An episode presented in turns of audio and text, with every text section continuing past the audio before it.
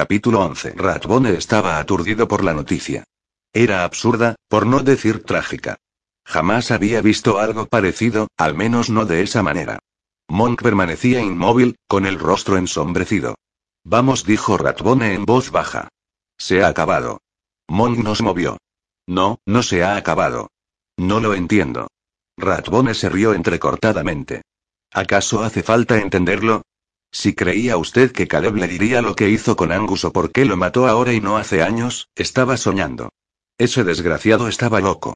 Dios mío, ¿no bastaban esas pruebas? La envidia le hizo perder la razón. ¿Qué es lo que quiere entender?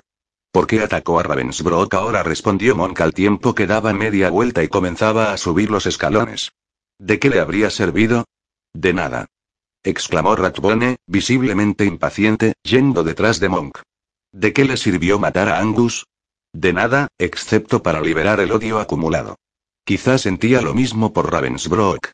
No tenía nada que perder. No lo iban a ahorcar dos veces. Pero existía la posibilidad de que no lo ahorcaran. Replicó Monk con acritud mientras entraba con aire resuelto en el vestíbulo. Goode ni siquiera había comenzado su defensa. Es un abogado muy inteligente. Pasaron junto a un grupo de hombres vestidos con trajes negros que conversaban tranquilamente y estuvieron a punto de tropezar con un funcionario que iba en la dirección contraria. Sabemos que Caleb asesinó a Angus, prosiguió Monk, o al menos yo lo sé, porque me lo confesó e incluso se jactó de haberlo hecho. Pero no sirve como prueba. Todavía le quedaban esperanzas. Tal vez no lo supiese. Yo también soy un abogado excelente. Protestó Ratbone. ¿Es esto lo que usted quería? Le espetó Monk mientras caminaban al mismo paso por el pasillo. No podía demostrarse que era culpable, así que lo mejor era engañar a ese pobre diablo para que cometiera otro asesinato, en su propia celda, y así pudiésemos ahorcarlo, sin objeción posible. Ni siquiera Ebenezer Gode podría haberlo salvado. Ratbone estaba a punto de replicar con la misma mordacidad, pero miró más detenidamente a Monk y se dio cuenta de que estaba confuso. No se trataba de ira, sino de dolor e incertidumbre. ¿Cómo? Preguntó, deteniéndose. ¿Está sordo? He dicho que y comenzó a repetir Monk. Ya le he oído. Pero como era una estupidez supina he decidido hacer caso omiso de ella. Intento comprender lo que ha querido decir. Hay algo que le desconcierta, algo más importante que las preguntas que formulábamos antes, y lo cierto es que es probable que jamás obtengamos respuesta alguna. Ravensbrück afirmó que Caleb lo había atacado, dijo Monk mientras reanudaba la marcha. Y que él se defendió. Durante la refriega Caleb murió y de manera fortuita. Lo sea sintió Ratbone al bajar por la escalera que conducía a las celdas. ¿Por qué? ¿Qué está pensando? ¿Que Caleb se suicidó y Ravensbrück intenta encubrirlo? ¿Por qué? Tuvieron que caminar el uno detrás del otro durante unos metros, pero al final Monk volvió a emparejarse con Ratbone. No tiene sentido, prosiguió Ratbone. ¿Por qué querría hacer algo así? Ese miserable está muerto, y es culpable indirectamente. ¿De qué le serviría encubrirlo, o a cualquier otro? Desde el punto de vista legal, es inocente, objetó Monk con ceño. No se ha demostrado que sea culpable, así que da igual lo que nosotros sepamos. No contamos, sencillamente. Santo cielo, Monk, la gente lo sabe. En cuanto el tribunal vuelva a reunirse, también lo acusarán de intentar asesinar a Ravensbrück. Pero como suicida lo enterrarían en terreno no consagrado, señaló Monk. Estaban ante la puerta de entrada a las celdas. De este modo no será culpable de nada, solo lo habrán acusado. Que la gente crea lo que quiera. Pasará a la posteridad como un hombre inocente. Creo que si se trata de una mentira, arguyó Ratbone, es más probable que Ravensbrück no desee que lo acusen de permitir que Caleb se suicidara, lo que supondría una injusticia moral en todo momento y un delito legal mientras está detenido y se lo procesa. De acuerdo, tiene razón, admitió Monk. Gracias. Creo que es más probable que haya dicho una mezcla de lo que sabe y de lo que espera que haya sucedido. Es posible que esté conmocionado y apenado, pobre diablo. Monk no respondió, sino que llamó a la puerta. Les dejaron entrar con cierta renuencia. Ratbone tuvo que insistir en su calidad de funcionario de los tribunales y Monk pasó gracias a la intuición del carcelero, que lo conocía de circunstancias pasadas y estaba acostumbrado a obedecerlo. Se encontraban en una pequeña antesala en la que esperaban los carceleros de guardia. Ravensbrück yacía desplomado sobre una silla de madera con el respaldo rígido. Estaba despeinado, tenía la ropa arrugada y había manchas de sangre en sus brazos y en el pecho, incluso en la cara. Respiraba por la boca, jadeando con esfuerzo. Tenía el cuerpo tieso y temblaba como si estuviese aterido de frío. Un carcelero presionaba un pañuelo enrollado sobre una de las heridas que Ravensbrück tenía en el pecho, y otro sostenía un vaso de agua e intentaba convencer a Ravensbrück para que se la bebiera, pero él parecía no oírle siquiera. ¿Es usted el médico? Preguntó el carcelero que apretaba el pañuelo mirando a Monk. Era fácil adivinar el oficio de Ratbone, ataviado con peluca y toga. No. Pero si manda a alguien para que la vaya de buscar de inmediato, es probable que encuentre a una enfermera en el edificio, contestó Monk. Se llama Esther Latterly y estará con Lily Ravensbrück en su carruaje.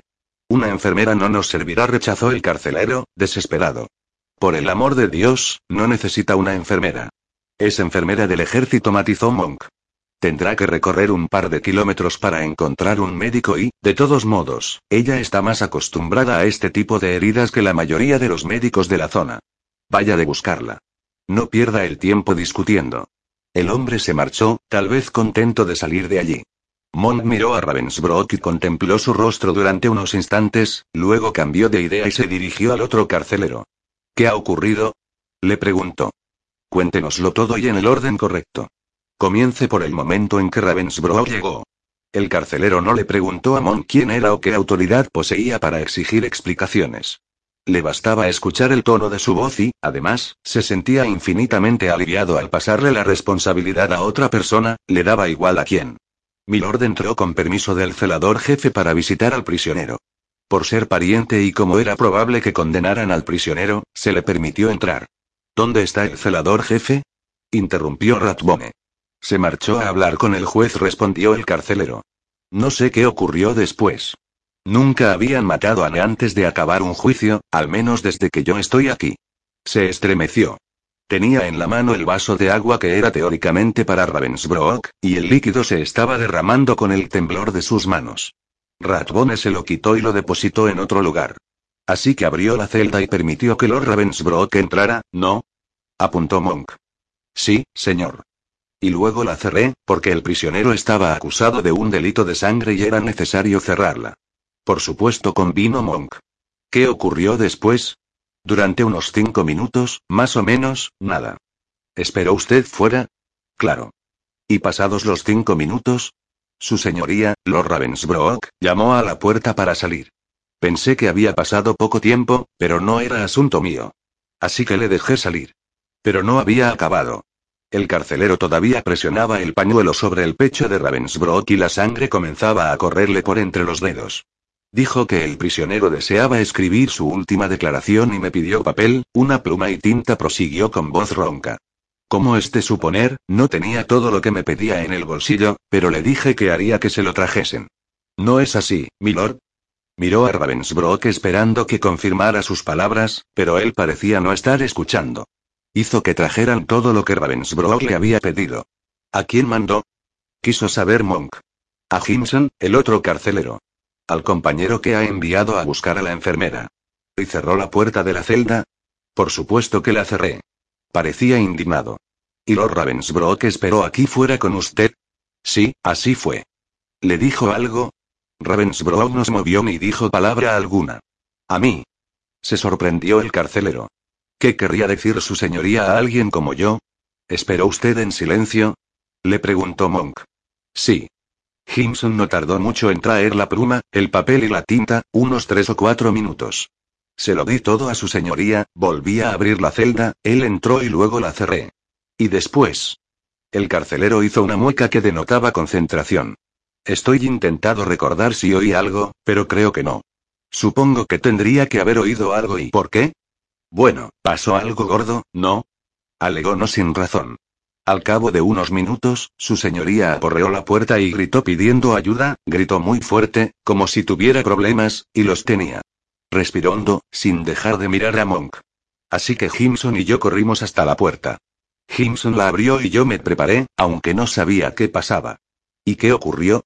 El carcelero miró hacia la puerta de la celda, a unos tres metros de distancia, apenas entreabierta. Su señoría se tambaleaba y golpeaba las puertas con los puños, contestó con voz tensa. Tenía sangre por todas partes, como ahora. Miró a Ravensbrück y volvió a desviar la mirada. El prisionero estaba desplomado en el suelo, cubierto de sangre. No recuerdo qué dije ni lo que dijo Jimson.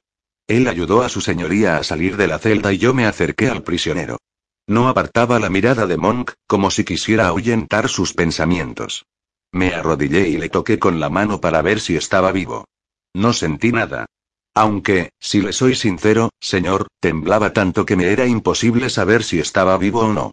Pero creo que ya estaba muerto. En mi vida había visto tanta sangre. Comprendo. Montes vio sin querer su mirada hacia la puerta entreabierta de la celda.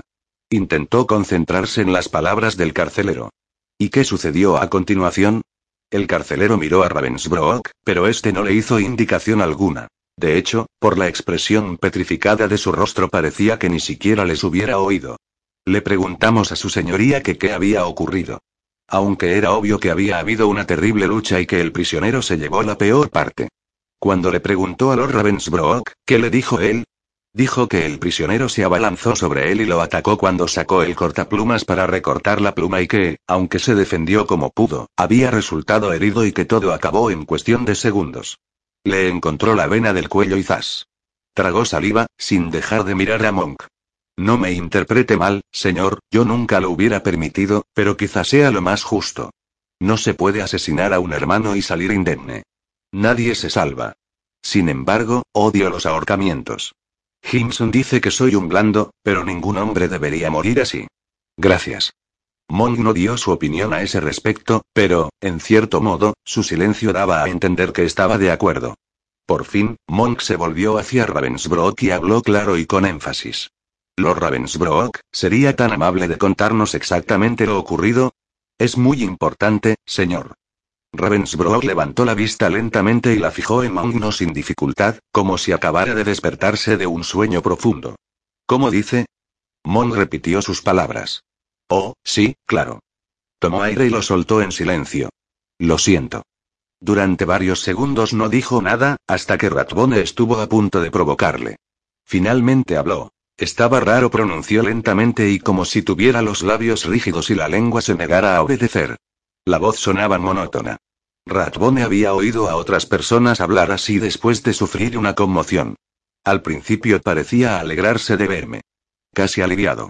Hablamos de asuntos triviales durante varios minutos. Le pregunté que si necesitaba algo, si podía ayudarlo en algo. Tragó saliva y Ratbone se percató de que tenía seca la garganta. Enseguida me dijo que sí. Ravensbrück se dirigía a Monk y no tenía en cuenta a Ratbone. Quería escribir una declaración. Pensé que quizá deseaba confesarlo todo, por el bien de Genevieve, y decirle dónde estaba el cuerpo de Angus. No miraba directamente a Monk, sino a algún punto de la mente, a alguna zona del pensamiento o de la esperanza. ¿Y era eso lo que quería? Preguntó Ratbone, aunque le parecía poco probable. Era la última oportunidad de decir algo. ¿Pero de qué serviría, aparte de para que Genevieve tuviera las ideas más claras? ¿Y eso sería bueno o sería malo? Quizás el desconocimiento me era más misericordioso. Ravensbrück lo miró por primera vez. No y contestó con aire pensativo. No, no creo que ni siquiera tuviera la intención de escribir algo. Pero le creí. Salí de la celda, pedí lo necesario y me lo trajeron. Entré de nuevo en la celda. Me quitó la pluma, la mojó en el tintero, que yo había puesto en la mesa, e intentó escribir. Creo que fingía. Después me miró, me dijo que estaba despuntada y me preguntó que si yo podría afilarla. Movió los hombros, sin llegar a encogerlos. Acepté sin dudarlo. Me la dio. La limpié para ver bien, saqué el cortaplumas, lo abrí y nadie se movía en la habitación. El carcelero parecía hipnotizado. No se oía ningún sonido procedente del exterior, del Palacio de Justicia al otro lado de la pesada puerta de hierro. Ravensbrück volvió a mirar a Monk, con expresión sombría y aterrorizada. Luego, como si corriese las cortinas de su mente, miró más allá de Monk. Habló en un tono agudo, como si no pudiese relajar la garganta. Al poco, sentí un golpe fuerte, Caleb me empujó contra la pared y me arrinconó. Respiró hondo. Luchamos durante unos segundos. Intenté soltarme, pero él era muy fuerte. Parecía dispuesto a matarme y todo cuanto yo podía hacer era tratar de alejar de mi garganta el cortaplumas. Realicé un esfuerzo descomunal, supongo que porque vi la cercanía de la muerte en el filo de la hoja. No sé muy bien qué pasó después. Caleb se echó hacia atrás, resbaló, perdió el equilibrio, se cayó y me arrastró en su caída. Ratbone intentó visualizar la lucha, el miedo, la violencia, la confusión. No era difícil. Cuando me solté y logré incorporarme, prosiguió Ravensbrook, Caleb estaba en el suelo con el cortaplumas en la garganta y la sangre saliendo a borbotones de la herida. No pude hacer nada. Que Dios se apiade de él. Al menos ahora habrá encontrado un poco de paz. No tendrá que sufrir él volvió a tomar aire, lenta y profundamente, y lo soltó en un suspiro. Me refiero al proceso y judicial. Ratbone miró a Monk y vio la misma expresión de aflicción en su rostro, así como la convicción de que ya no había marcha atrás ni escapatoria posible. Gracias, dijo Monk. Luego, con Ratbone tras él, fue a la puerta de la celda y la abrió del todo. Caleb Stone yacía en el suelo rodeado de un charco de sangre de color escarlata. El cortaplumas, un hermoso objeto de plata grabada, estaba con la hoja apuntando en dirección contraria al cuello de Caleb, como si se hubiera caído de la herida por su propio peso. Era obvio que estaba muerto. Tenía abiertos sus bonitos ojos verdes, transmitiendo una especie de mirada de resignación, como si finalmente se hubiera liberado de algo que era tanto una posesión como una tortura y esa misma liberación lo sorprendiera. Monk buscó algo que decir, señalar algo que no hubieran dicho Ravensbrück ni el carcelero, pero no encontró nada. No había ninguna contradicción, ninguna sugerencia de algo adicional, de algo que no quedara explicado con un estúpido estallido de violencia. La única duda que quedaba por despejar era si fue una acción impulsiva, un ataque de furia repentino e incontenible, quizá como el que había acabado con la vida de Angus, o si se trataba de un suicidio planeado deliberadamente, antes de que el verdugo le quitara la vida, con la lenta e intensa tortura mental que suponía ser acusado, condenado y ahorcado. Monk se volvió hacia Ratbone y comprendió que él se preguntaba lo mismo. Antes de que ninguno de los dos expresara sus pensamientos, oyeron un sonido a su espalda, el pesado ruido metálico de un cerrojo de hierro, y luego la voz de Esther. Mont giró sobre sus talones y salió de la celda, casi empujando a Ratbone hacia la otra habitación. Lord Ravensbrook.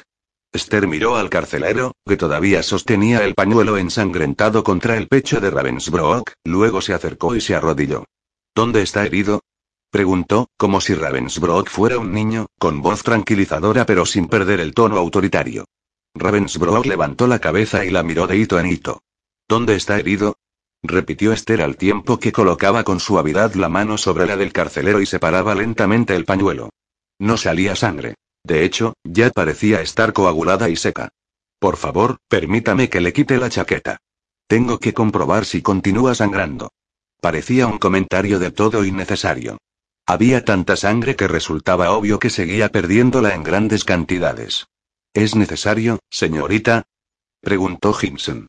Había vuelto con ella y miraba a Ravensbrück con recelo. Tal vez sea peor. Lo mejor será que esperemos a que llegue el médico. Ya han ido a buscarlo. Quíteselo. Esther no le hizo caso y comenzó a tirar de los hombros para quitarle la chaqueta. Ravensbrück no hizo nada y Esther le apartó el brazo del pecho. Saque el otro. Le ordenó a Monk. Saldrá si lo sostiene bien. Monk obedeció y Esther le quitó la chaqueta con delicadeza y se la entregó. La camisa de Ravensbrook estaba prácticamente blanca y no manchada de sangre como Monk había supuesto. De hecho, solo vio cuatro marcas, una en la parte delantera del hombro izquierdo, otra en el antebrazo izquierdo y dos en el lado derecho del pecho. Ninguna estaba teñida de escarlata brillante o ensangrentada. Solo la del hombro se veía húmeda. No es tan grave, comentó Esther sin apasionamiento alguno. Se volvió hacia el primer carcelero. Supongo que no tendrá vendas. No, claro que no. ¿Tiene alguna tela? El hombre vaciló. Bien. Esther asintió. Entonces quítese la camisa. Tendrá que servir. Usaré las mangas.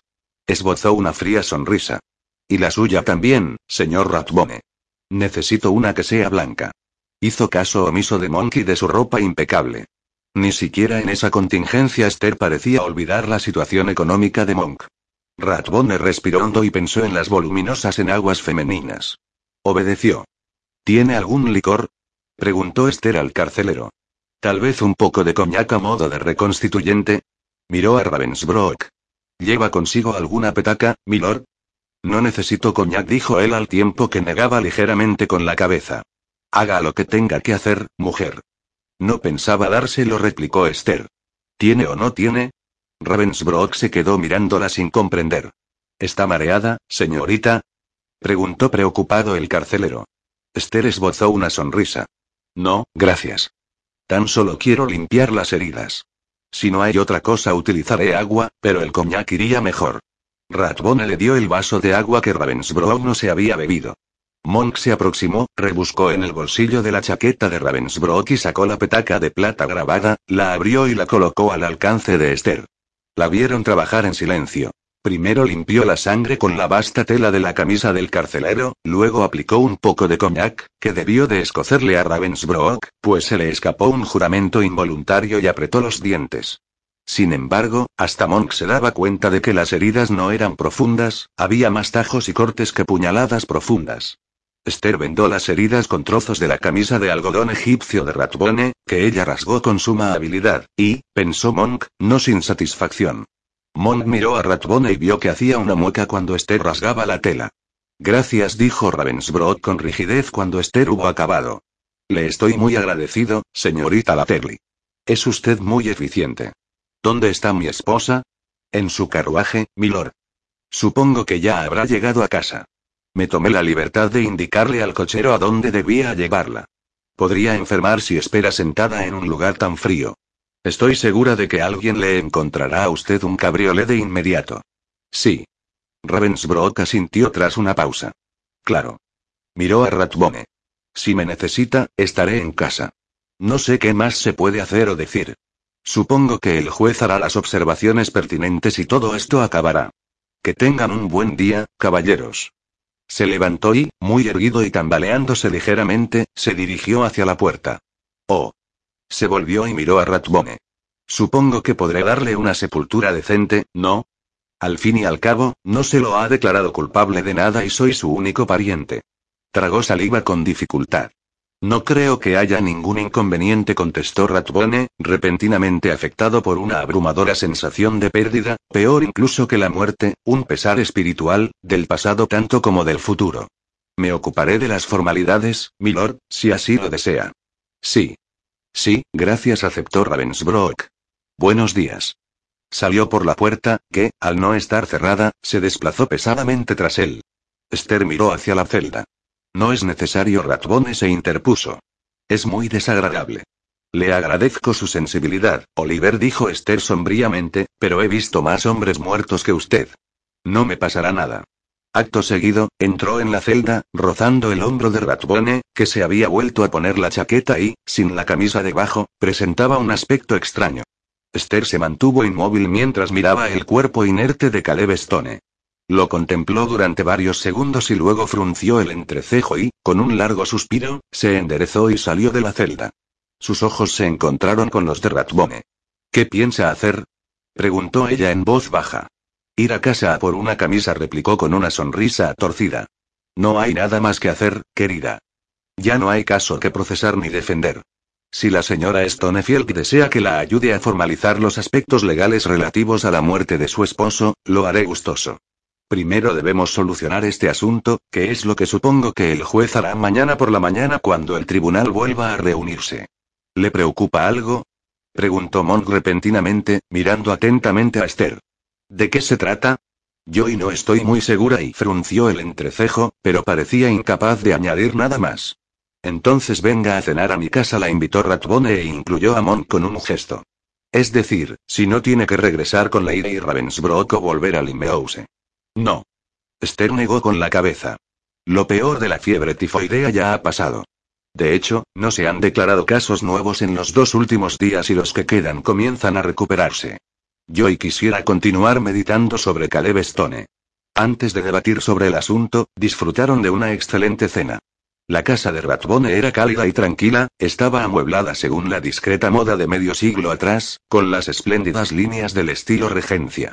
Creaba una sensación de gran comodidad y espacio. Esther había pensado que no tenía apetito, pero al ver los platos, en cuya preparación no había colaborado, se dio cuenta de que, después de todo, sí que tenía bastante hambre. Cuando terminaron el último plato, Ratbone se recostó y miró a Esther. ¿Qué es lo que la preocupa? ¿Teme que se trate de un suicidio? Y, si así fuera, ¿qué importa? ¿A quién ayudaría a demostrarlo, si es que eso fuese posible? ¿Por qué iba a querer suicidarse en estos momentos? Preguntó Esther, calibrando las ideas que se entremezclaban en su cabeza, el recuerdo de las heridas que había visto y el pequeño y afilado cortaplumas, casi como un bisturí, con la punta de la hoja junto al cuello de Caleb y el mango de plata en el charco de sangre. Ni siquiera había comenzado su defensa. Es posible que pensara que no tenía ninguna posibilidad de ser declarado inocente, sugirió Monk. Esa hipótesis resulta poco creíble, dijo Ratbone de inmediato. ¿Se suicidaría por remordimiento? Tal vez al oír las declaraciones se sintió culpable. O es más probable que al ver a Ravensbrück comprendiera todo el dolor que le había causado, y a Genevieve, claro. ¿A Genevieve? Monk arqueó las cejas. Caleb la odiaba. Formaba parte de lo que él aborrecía de Angus. El prototipo de esposa agradable y piadosa con un rostro sonriente y complaciente, que desconoce por completo la tragedia y el tipo de vida que él llevaba, la pobreza, las penurias y la suciedad. No saben nada sobre Genevieve, ¿no? Esther miró primero a uno y luego a otro y vio sus expresiones de incomprensión. No, claro que no. Ella se crió en Limehouse y Ratbone estaba estupefacto. Permanecía inmóvil, excepto por una pequeña separación de los labios. Monk, por su parte, dio un resoplido de incredulidad y movió la mano bruscamente para descartar la idea, que le parecía absurda, y golpeó el vaso de vino vacío con el codo e hizo que tintineara con el de al lado. Sí, es cierto. Afirmó Esther con acritud. He pasado el último mes de mi vida en Limehouse y conozco a las personas con las que creció. ¿Se acuerdan de ella? Antes se llamaba Jinny Moxon. Monk estaba asombrado. La sorpresa le había borrado la expresión del rostro. Supongo que no lo diría si no estuviese completamente segura, señaló Ratbone con el semblante serio. No se trata de un mero rumor, ¿no? No, por supuesto que no negó Esther. Ella misma me lo dijo cuando se dio cuenta de que yo lo había intuido. Permanecieron en silencio durante varios minutos, pensando en el nuevo y sorprendente descubrimiento. El mayordomo entró, retiró los platos, llevó el oporto y se lo ofreció a Ratbone y a Monk. Le hizo una inclinación cortés a Esther, pero no la tuvo en cuenta para nada más. Esther lo desconcertaba y la incertidumbre aparecía reflejada en su rostro. Eso explicaría varias cosas, admitió Monk por fin. Sobre todo el miedo a la pobreza. Si una mujer no conociera la pobreza de cerca, no la temería tanto como ella. Pensé que, sencillamente, le gustaban las comodidades. Me alegro de que no sea así. Esther sonrió. Sabía que Monk se volvía vulnerable cuando se hablaba de ciertas mujeres. Nunca había sabido juzgar a las personas, pero no dijo nada al respecto. En esos momentos era un tema demasiado delicado. Entonces fue Angus, o quizá Caleb, quien le enseñó a comportarse y a hablar como una dama, ¿no? Musitó Ratbone. Si fue Caleb, eso pudo ser el catalizador que transformó su rivalidad con Angus en odio. Genevieve conocería a Angus cuando él fue a visitar a Caleb y quizás ella se enamoró de él o, si pensamos mal, comprendió que era su mejor oportunidad para huir de la pobreza y la miseria de Limehouse e iniciar una vida mucho mejor, y eso hizo. ¿Y cree que Caleb la amaba? Preguntó Esther arqueando las cejas. Tanto que, tras matar a Angus por habérsela arrebatado, se arrepintió al verla en la sala del tribunal y se suicidó a mitad del juicio. ¿Y Lord Ravensbrough le permitió que se quitase la vida y está dispuesto a encubrirlo? No. Negó con la cabeza. Genevieve me dijo que nunca había sido la mujer de Caleb y la creo. No tema motivo alguno para mentirme y dudo que lo hiciera. De todos modos, carece de sentido. Si lo que dicen ustedes es cierto, habría escrito lo que dijo que iba a escribir. A no ser que, claro, piensen que Lord Ravensbrook se lo llevó. Pero ¿por qué haría algo así? Ratbone contempló su copa de oporto, que despedía destellos de color rojo rubí a la luz de la vela, pero no bebió. Tiene razón, admitió. Carece de sentido. Y, para ser sincero, no creo que Caleb Stone se quitara la vida por remordimiento, intervino Monk. Sentía algo más poderoso que el odio. No sé el qué, una especie de terrible emoción que le desgarraba el corazón o las entrañas, o ambos, pero que estaba teñida de un dolor mucho más sutil que el remordimiento. ¿Acaso importa ahora? Paseó la mirada de uno a otro, pero la sombra en sus ojos y la sensación de descontento respondían a la pregunta con mucha más vivacidad que cualquier palabra. Nadie se molestó en responder. La respuesta se respiraba en el ambiente. La silenciosa luz de la vela de la mesa resplandecía sobre la platería nueva y titilaba en el color rojo de las copas de Oporto, que no habían probado todavía. Si no se suicidó, entonces se trata de un accidente o de un asesinato, afirmó Ratbone. Miró a Esther. ¿Ocurrió tal y como Ravensbrück lo contó? No respondió Esther categóricamente. Puede haber sido un accidente, pero, si todo ocurrió según su versión, ¿por qué no gritó cuando Caleb lo atacó? No lo hizo, arguyó Ratbone lentamente porque no podía. Y según su versión luchó un momento con Caleb, tal vez segundos, pero es obvio que hubo una pelea. Durante la cual Lord Ravensbrock intentó que Caleb no lo hiriese, Mon retomó el hilo. Y, en principio, lo logró. Las heridas son de poca importancia. Pero Caleb murió, tal vez de forma accidental. Hizo una mueca. Si Caleb lo atacó, ¿por qué no gritó enseguida? Planteó Esther. No lo sé. Quizá porque esperaba que los carceleros no llegaran a enterarse, sugirió Ratbone. Podría ser una prueba condenatoria si se revelaba en el tribunal y, aunque nadie la presentara, las heridas de Ravensbrück hablarían por sí solas. Irracional, dadas las circunstancias, rechazó Monk. Las personas suelen comportarse de una forma más bien irracional, manifestó Esther. Pero no creo que pensaran en algo tan complicado en el transcurso de un ataque inesperado. Si alguien se abalanzara sobre ustedes cuando menos lo esperaran, ¿pensarían en eso? ¿Pensarían en algo que no fuera en defenderse? Si hubiera un arma y siendo el atacante más joven y fuerte que ustedes, y sabiendo que ya había asesinado a un hombre y corría el peligro de morir en la horca, por lo que no tenía nada que perder, aunque lo atraparan, ¿pensarían en todo eso, o se limitarían a defenderse? Ratbone se mordió el labio inferior antes de decir. Si Caleb Stone me atacara, lo único que haría sería intentar que no acabara con mi vida, admitió. Torció el gesto. Pero yo no soy su padre y Monk se encogió de hombros, aunque sus ojos reflejaban una especie de entusiasmo dolido. Mientras lo perseguía por el río, no pensaba en nada. Lo único que deseaba era capturarlo. Hasta mucho más tarde no sentí el dolor de los desgarros y los moratones. Ratbone miró a Esther. ¿Está segura de que él no gritó casi de inmediato, después de la conmoción inicial del ataque? Tal vez tardara un poco en defenderse, recuperarse y poner las ideas en orden. Tenía seis heridas distintas, dijo Esther, pero todas estaban limpias. Tal vez mañana o pasado le aparezcan contusiones, y tenía la ropa un poco rasgada, como si hubiera luchado. Pero Caleb solo presentaba una herida, el corte en la garganta que acabó con su vida. ¿Qué quiere decir? Ratbone se inclinó hacia adelante. ¿Que Ravensbrück estaba equivocado, o que mintió en algún detalle primordial? Creo que sí. Sí, creo que ha mentido, respondió ella con parsimonia. No sé por qué. Mon sorbió el oporto, mirando primero a uno y luego a otro. ¿Se refiere a que lucharon largo y tendido antes de que Lord Ravensbrück gritase? Insistió Ratbone. ¿Por qué motivo lo haría? Si Caleb no se suicidó y no fue un accidente, ¿acaso insinúa que Ravensbrück lo asesinó? ¿Por qué demonios querría matarlo? ¿Para que no lo ahorcaran? Eso es absurdo. Entonces hay algo que desconocemos, opinó Esther. Algo que le daría sentido a todo ello, al menos, haría que nos resultara más comprensible. Las personas matan por motivos muy diversos, señaló Ratbone, pensativo. Avaricia, miedo, odio. Si es irracional, puede tratarse de algo emocional, pero si es racional suele ser la consecuencia de algo que ha ocurrido y evitar así que suceda algo peor, como la pérdida de un ser querido. ¿Qué podía hacerle Caleb a Ravensbrück, aparte del hecho de ser ahorcado, lo cual constituiría una deshonra, aunque Caleb ya se había deshonrado una y otra vez? Monk negó con la cabeza. Esther tiene razón. Hay algo crucial que desconocemos, algo que incluso ni siquiera imaginamos. Se volvió hacia Ratbone. Si Caleb hubiera vivido, ¿qué habría ocurrido después? La defensa hubiera comenzado mañana, contestó Ratbone lentamente, sumido en la concentración y sin hacer caso del vaso de Oporto. Quizá deberíamos hablar con Ebenezer Gode. Yo creía saber de antemano lo que él iba a hacer, pero tal vez no lo sepa.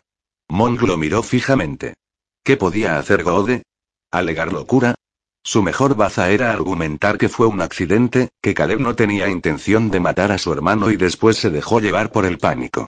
También podría intentar convencer al jurado de que no existen pruebas suficientes para dar por muerto a Angus, pero no creo que así ganara.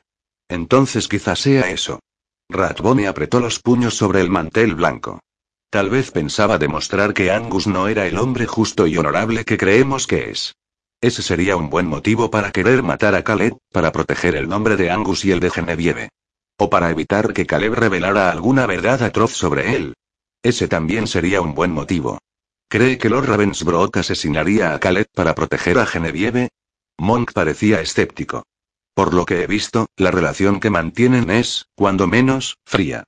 Entonces para protegerse arguyó Ratbone, inclinándose un poco más. O para proteger a Angus o su recuerdo. Al fin y al cabo, era lo más parecido a un hijo que había tenido. Se puede llegar a amar a un hijo de una manera muy extraña, apasionada y posesiva, como si fuera parte de uno mismo. He visto emociones muy complejas entre padres e hijos. ¿Y Calero? planteó Monk esbozando una sonrisa. Sabe Dios. Ratbone suspiró. Quizá para evitarle el veredicto y la horca. Yo no le desearía a nadie que muriese ahorcado. Es una forma de morir espantosa. No tanto por la caída y la soga bien apretada alrededor del cuello, que se rompe cuando la trampilla se abre, sino por el interminable suplicio de la espera. Se trata de una forma de crueldad retorcida que degrada a todos los implicados. Tal vez debamos hablar con el señor Gode, concluyó Esther. Si es que queremos saber la verdad. ¿Queremos saberla? Sí, contestó Monk sin vacilar. Quiero saberla, aunque no quiera hacer nada para saberla. Ratbone parecía asombrado. ¿Podría hacer eso y, saber la verdad y no hacer nada? Monk se disponía a responder, pero cambió de idea.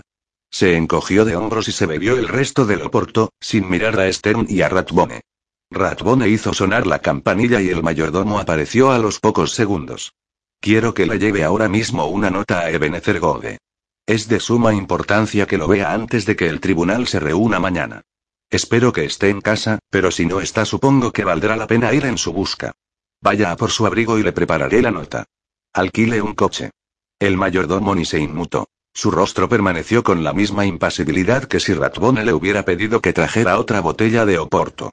Sí, señor. ¿Debo ir a la dirección de Westbourne Place, señor? Sí. Ratbone se levantó. Dese prisa. Al cabo de hora y media, Ebenezer Gode llegó a la casa, con los faldones del abrigo agitándose tras él, un sombrero de ala ancha y una expresión expectante en los ojos. ¿Y bien? Preguntó nada más llegar. Saludó a Esther con una reverencia, luego la pasó por alto y miró a Ratbone y a Monk con insistencia. ¿Qué ocurre que no puede esperar hasta mañana y me impide disfrutar de una buena cena? ¿Han encontrado el cadáver? Sí y no. Ratbone le indicó un sillón. Se habían retirado al salón y estaban acomodados ante un fuego vivo. ¿Conoce a la señorita Esther Latterly? Ella, por supuesto, le conoce. Señorita Latterly. Encantado de conocerla. Goode se inclinó de forma mecánica. ¿Qué demonios quiere decir, Ratbone? ¿Ha encontrado el cadáver de Angus Stonefield o no? No, no lo hemos encontrado. Pero puede ser que la muerte de Caleb no sea tan sencilla como habíamos supuesto. Goode se quedó inmóvil, a medio camino del sillón. ¿Cómo? ¿De qué forma? ¿Ha sufrido Ravensbrück heridas más graves de lo que han dicho? Se acomodó en el asiento. No respondió Esther. Varios cortes sin importancia en los antebrazos y en los hombros. Ninguno muy grave. Las heridas desaparecerán en breve. Goode miró a Esther duramente. La señorita Latterly es enfermera, se apresuró a explicar Monk. Estuvo en Crimea y ha atendido ella más hombres heridos que usted casos judiciales. Por suerte, estaba cerca de los tribunales y vino para ayudar a Lord Ravensbrück. Entiendo. Una expresión de interés cruzó el rostro de Gode. Debo asumir por su tono de voz y la curiosa elección de sus palabras, señorita Latterly, que su opinión no se limita a lo que acaba de decir. Es así de simple, señor Gode, le confirmó Monk. No se nos ocurre ninguna explicación que encaje con los hechos, por lo que intuimos que existe un hecho crucial que desconocemos por completo. Goode arqueó las cejas. ¿Y creen que yo lo sé? Preguntó con incredulidad. No tengo ni idea de por qué Caleb atacó a Lord Ravensbrück. Es posible que lo odiara, ya que era evidente que prefería a Angus, pero esto es más que obvio. Por cierto, ¿qué hechos son los que no encajan? Volvió a mirar a Esther. El que Lord Ravensbrough no gritara hasta después de haber recibido seis heridas de poca importancia, contestó ella. Mientras que Caleb recibió un corte en la yugular y ya estaba muerto. Goode se inclinó hacia adelante, sin apartar la mirada de Esther. ¿Acaso sugiere, señora, que Lord Ravensbrook se comportó como un actor consumado en la muerte de Caleb, ya fuera por suicidio o por asesinato? No exactamente. Creemos que es poco probable que Caleb se quitara la vida. ¿Por qué iba a hacerlo? Su defensa aún no había comenzado. Esther lo miró con intención. ¿Es que no tenía una esperanza real de que no lo condenarían o que, como mucho, lo condenarían por no informar de un accidente mortal? Si yo lo defendiera, añadió, obviando la expresión perpleja de Goode, alegaría que se produjo una pelea durante la cual Angus murió de manera fortuita, quizás al caer al río y golpearse la cabeza, y que Caleb no se atrevió a informar porque no podía demostrar lo sucedido y, consciente del enfrentamiento entre ellos y de su reputación, estaba convencido de que nadie le creería. Al fin y al cabo, no hay ningún testigo que pueda alegar lo contrario. Goode se recostó y estiró sus largas piernas. ¿Usted haría eso? Sí, afirmó Esther categóricamente. ¿Acaso usted no? Goode esbozó una fugaz sonrisa. Sí, señora, por supuesto que lo haría, sobre todo tras las pruebas presentadas por la acusación. Creo que intentar refutarlas, alegando que no han sido demostradas, no bastaría. Al jurado no le cae bien Caleb Stone y la señora Stonefield cuenta con la condolencia de la mayoría. ¿Era esa su intención? preguntó Ratbone. ¿Iba a llamar a Caleb mañana para que testificara? Por supuesto, le confirmó Gode. No tengo a nadie más. ¿Por qué? ¿Aclara eso su muerte? No, a no ser que supiéramos qué pensaba decir, intervino Monk por primera vez. Se lo preguntaré sin rodeos, pensaba él decir algo sobre Angus de modo que, para que el secreto no fuese revelado, resultara imprescindible matarlo. Ravensbrook. Gode elevó la voz hasta hablar en falsete. ¿Creen que Lord Ravensbrook asesinó a Caleb en la celda para que no hablara? Es obvio que usted no lo cree posible, dijo Ratbone secamente. Así que no sabrá nada de lo que sugerimos. O quizá desconozca las consecuencias. Monk no podía dar el asunto por zanjado con tanta facilidad. Tal vez sabe lo que es, pero no su significado a qué podría conducir. Se volvió para mirar a Gode. ¿Qué pensaba decir Calero? Gode se mordió el labio. Pues si con un cliente normal yo conocería la respuesta antes de formular la pregunta. Pero con Stone solo podía hacer conjeturas. Me dijo que declararía que había sido un accidente, que el odio era mutuo y que no le había hecho más daño a Angus del que Angus había querido hacerle a él. Cruzó las piernas, apoyó los codos en los brazos del sillón y juntó los dedos de ambas manos formando una torre. No deben olvidar que Caleb hablaba de forma elíptica y con paradojas y que no paraba de reírse. Si yo hubiera considerado que era una ayuda para él, habría alegado que estaba loco. Paseó la mirada por los demás, con una expresión de pena e incertidumbre. ¿Pero a quién le gustaría pasar el resto de su vida en Bedlam? Creo que yo preferiría morir en la horca. En ocasiones parecía sumamente cuerdo. No cabe duda de que era muy inteligente y que recibió una buena educación. Cuando quería, hablaba con términos realmente bellos, y otras veces lo hacía como cualquiera de los rufianes de Isle of Dogs. Entonces, no sabe con certeza lo que Caleb pensaba decir. Concluyó Ratbone. ¿Lo sabría usted? Solo sé lo que pensaba preguntarle. ¿Y qué era? Dijeron Ratbone y Monk a la vez. Le preguntaría sobre su pelea con Angus, por supuesto, y qué la había causado, respondió Gode. Sobre su pelea con Angus. Monk dio una palmada sobre las rodillas. Se volvió y miró a Esther. Entonces, si queremos saber si valía la pena asesinarlo, debemos averiguar qué pensaba decir, por qué motivo se pelearon, ¿queremos saberlo? Sin duda contestó Goode de inmediato. Culpable o inocente, era mi cliente. Sí, por el motivo que fuera, ha sido asesinado, no solo debo saberlo, también quiero demostrarlo. ¿A quién? Le preguntó Ratbone. El tribunal no va a esperar mientras investigamos el pasado de Angus Stonefield. Se trata de una muerte fuera de lo normal, señaló Gode. El juez de instrucción realizará las pesquisas pertinentes. Una pura formalidad, replicó Ratbone. Ravensbrück contará su versión de los hechos. Los carceleros la corroborarán. El forense confirmará la causa de la muerte y dictaminará que se trata de un accidente fortuito. Todos dirán qué pena. Y pensarán qué alivio. Se cerrará el caso y pasarán al siguiente. Tardaremos días, quizás semanas, en averiguar lo que Caleb pensaba decir, se lamentó Monk, enojado. ¿No es posible retrasar el juicio? Un poco, quizá. Ratbone miró a Gode. ¿Qué opina? Podemos intentarlo. Goode levantó un poco la voz. Sí, maldita sea, podemos intentarlo. Se giró. Señorita Lategli. ¿Sí? ¿Está con nosotros? Podrá poner cuantos obstáculos hagan falta como testigo de los hechos y mostrarse tan vaga y contradictoria como le sea posible. Hágales pensar, preguntarse, dudar. Por supuesto convino a Esther. Pero ¿quién ayudará a Monk a investigar la vida de Angus? No puede hacerlo solo. Lo haremos entre todos hasta que comiencen las pesquisas del juez de instrucción, dijo Gode. Entonces ya tendremos una idea de qué es lo que buscamos y a quién se refiere. Debemos convencer al juez de instrucción de que se trata de un asesinato, propuso Ratbone con creciente entusiasmo. Si cree que es accidente o suicidio, se limitará a cerrar el caso. Y, maldita sea, no va a resultar fácil. El único culpable posible es Ravensbrück y no creo que eso le guste a ningún juez de instrucción. Pues lo mejor será que comencemos de inmediato, decidió Monk y luego se dirigió a Gode. Supongo que solicitará que el juez de instrucción lleve a cabo una investigación exhaustiva de su cliente y pedirá tiempo para obtener las pruebas necesarias. Se volvió hacia Ratbone. Y usted, dado que es el fiscal, representará a la corona, ¿no? Finalmente, se giró hacia Esther, dando por sentado que aceptaría sin tan siquiera ocurrírsele que sería más cortés preguntárselo primero. Usted y yo nos pondremos a hurgar en el pasado de Angus. Tendremos que hacerlo por separado. No tenemos tiempo para ir juntos. Ya sabe usted mucho más que yo sobre Genevieve. Una expresión de humor y autoburla cruzó su rostro. Y parece juzgar mejor su personalidad. Averigüe cuanto pueda sobre Angus, incluso dónde, cómo y cuándo se vieron por primera vez, así como todo lo que ella sepa sobre la relación de Angus con Caleb y Ravensbrook. Y esta vez que sea la verdad. Iré a la casa solariega de Ravensbrook e investigaré en la zona.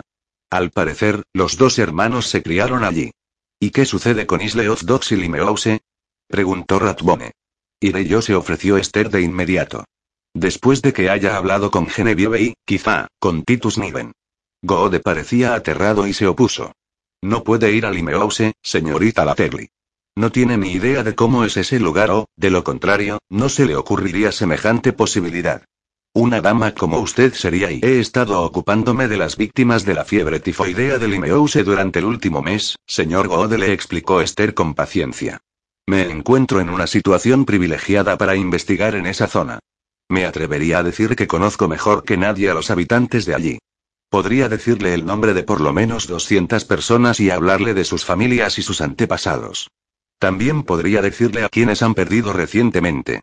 A mí me contarán cosas que jamás les revelarían a ustedes. No le quepa la menor duda. Goode parecía desconcertado y sumamente impresionado. Entiendo. Quizá debería ocuparme de mis asuntos. ¿Sería impertinente que me preocupara por su seguridad? En absoluto, pero se preocuparía en vano, respondió sonriendo.